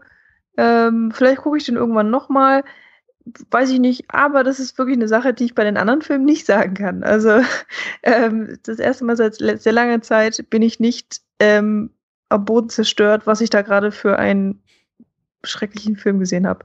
Ähm, ja, schön, gut geworden. Weiter so, würde ich mal sagen. ja, also bei mir ist es so, der Film ist für mich eine große Überraschung. Wie, wie ich schon vorher angekündigt habe, äh, ich lebe sonst in der Welt von David Lynch und David Fincher und ähm, Batman ist auch mein Lieblings äh, äh, Superheld und äh, für mich ist es halt etwas, was ich nicht gedacht hätte vor dem Kinogang. Es gab zwar die guten Kritiken, aber für mich ist dieser Film etwas, was es heutzutage selten noch im Blockbuster-Bereich gibt. Er erzählt eine runde Geschichte und noch viel mehr eine Geschichte mit Herz. Und das finde ich wirklich wundervoll. Ich ähm, bin selbst überrascht, wie gut mir der Film gefällt. Äh, gefällt. Und ähm, es ist auch so, ich habe den Eindruck, ich habe den Film jetzt zweimal gesehen, hatte die fünf, sechs Gänsehautmomente und ich bin eigentlich heutzutage schon froh, wenn ich einen habe. Und äh, für mich ist es auch ein Film, wo man keine Szene wegschneiden oder ähm, hinzufügen muss. Ähm, und ich bin einfach sehr zufrieden und bin einfach wie Wonder Woman idealistisch mit diesem Film und kann auch jetzt schön nachvollziehen, wie sich Christian fühlt, wenn er Superman sieht. Und allein das ist schon ein Geschenk und ich hoffe auf weitere Heldinnen, also Frauen in Heldenrollen und mehr Regisseurinnen, weil wir in einer Gesellschaft leben sollten, wo alles ausgeglichen ist und wo wir uns diese Frage gar nicht stellen. In dem Sinne, toller Film, ich wünsche euch auch viel Spaß damit. Schön. Puh, dann würde ich sagen, kommen wir jetzt zur äh, wohlverdienten Eigenwerbung. Michi, wo Ach so. und wie hören wir dich sonst in diesem Internet? Äh, genau, ich äh, bin Teil der Cine Couch. Ähm, uns gibt es jetzt auch schon seit ein paar Jährchen. Haben gerade unsere 200. Folge abgeschlossen tatsächlich. Uh, yeah. Applaus, Applaus. Yeah. Uh. Da äh, waren ja auch ganz viele Podcaster, äh, ihr ja auch oder? Nee, Christian? Patrick? Also Christian auf jeden Fall. Nee, ich nicht. du nicht. Achso. Aber ich alles Gute nachträglich jetzt persönlich. Dankeschön. Ähm, genau, lustigerweise geht es da auch mal ganz kurz um Superhelden. Wer ist wohl schuld dran? Hm, Und ähm, genau. Ähm, ja, das ist ein Podcast, den ich ähm, betreibe mit, mit vier Jungs noch, ähm, mit Nils, Paul, Daniel und Jan. Äh, wir haben dann alle gemeinsam gegründet, äh, als wir noch alle Filmwissenschaftler waren. Mittlerweile sind wir alle ganz merkwürdige Berufler und äh, in der ganzen Welt verstreut. Ähm, ja, und wir reden über Filme. Also falls ihr Lust habt, da mal ein paar äh, tiefgehende Diskussionen, ähnlich wie die heute eben bei Christian zu hören, ähm, das geht bei cinecouch.net oder eben einfach Cinecouch suchen und dann findet ihr uns. Und eben über 200 Folgen schon. Ja, und auch über 200 sehr schöne dabei. Folgen. Also ihr, ihr seid da ja auch sehr beständig und sehr sehr anspruchsvoll ja, unterwegs. Ja, das ist, äh, ich, ich gehe einfach mal, also ich hoffe, dass jeder und jede, die hier zuhören, sowieso Cinecouch abonniert haben. Ich, äh, ich auch. Ja? Ich kann es nur empfehlen. Yay! Genau, also das äh, sonst sonst ist, müsste man hier so als Eignungstest oder so als beim Zuhören irgendwie nochmal noch mal, äh, einführen. Aber ähm, ja, auf jeden Fall darüber gucken, rüberklicken, rüber hören. Und äh, Patrick, du bist äh, vor allen Dingen hörbar im Badcast. Also ich bin hörbar im Badcast, findet ihr in euren Podcatchern. Ich bin auch Redakteur bei batmannews.de, ähm, was der Podcast halt ist, Badcast. Und auch viele News über Batman, über Justice League, über Wonder Woman. Ähm, wir haben auch so den Anspruch, ähm, halt nicht jedes Gerücht äh, zu posten oder drüber zu reden, sondern auch wirklich handfeste Sachen, die aus der Industrie kommen.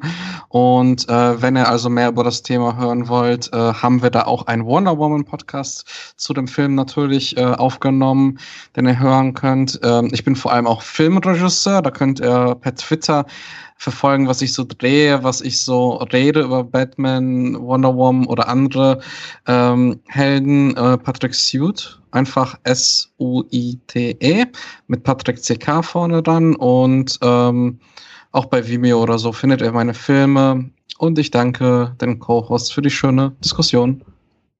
Sehr gut. Ja, uns äh, findet ihr auch in diesem Internet drinne, falls ihr jetzt irgendwie erst drauf gestolpert seid und euch äh, immer noch wundert, wie man über drei Stunden über so einen Film reden kann. Das tun wir öfter, nicht immer so lang, aber schon öfter und auch sehr intensiv. Und das findet ihr vor allen Dingen äh, unter secondunit-podcast.de. Da findet ihr auch alle Links zu diesen Twitter-Dingern und Facebook-Gelöt und Instagrams und dieses ganze Dings da im Internet. Aber da findet ihr vor allen Dingen auch einen Beitrag zu diesem Podcast und unter diesem Beitrag, in diesem Beitrag, bei diesem Beitrag gibt es auch einen Kommentarbereich.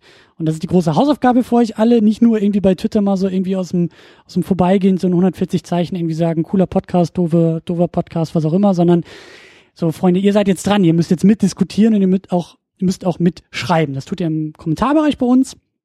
Und da können wir dann ein bisschen äh, intensiver äh, noch über den Film uns austauschen. Ich sage immer wieder, ihr seid die Fußnoten für uns, ja. Ihr könnt dann eben noch weitere Aspekte mit reinbringen, und das macht ihr bei uns im Blog, in den Kommentaren. secondunit-podcast.de. Ihr wisst eh Bescheid und damit machen wir Schluss und ich sage Tschüss. Vielen Dank.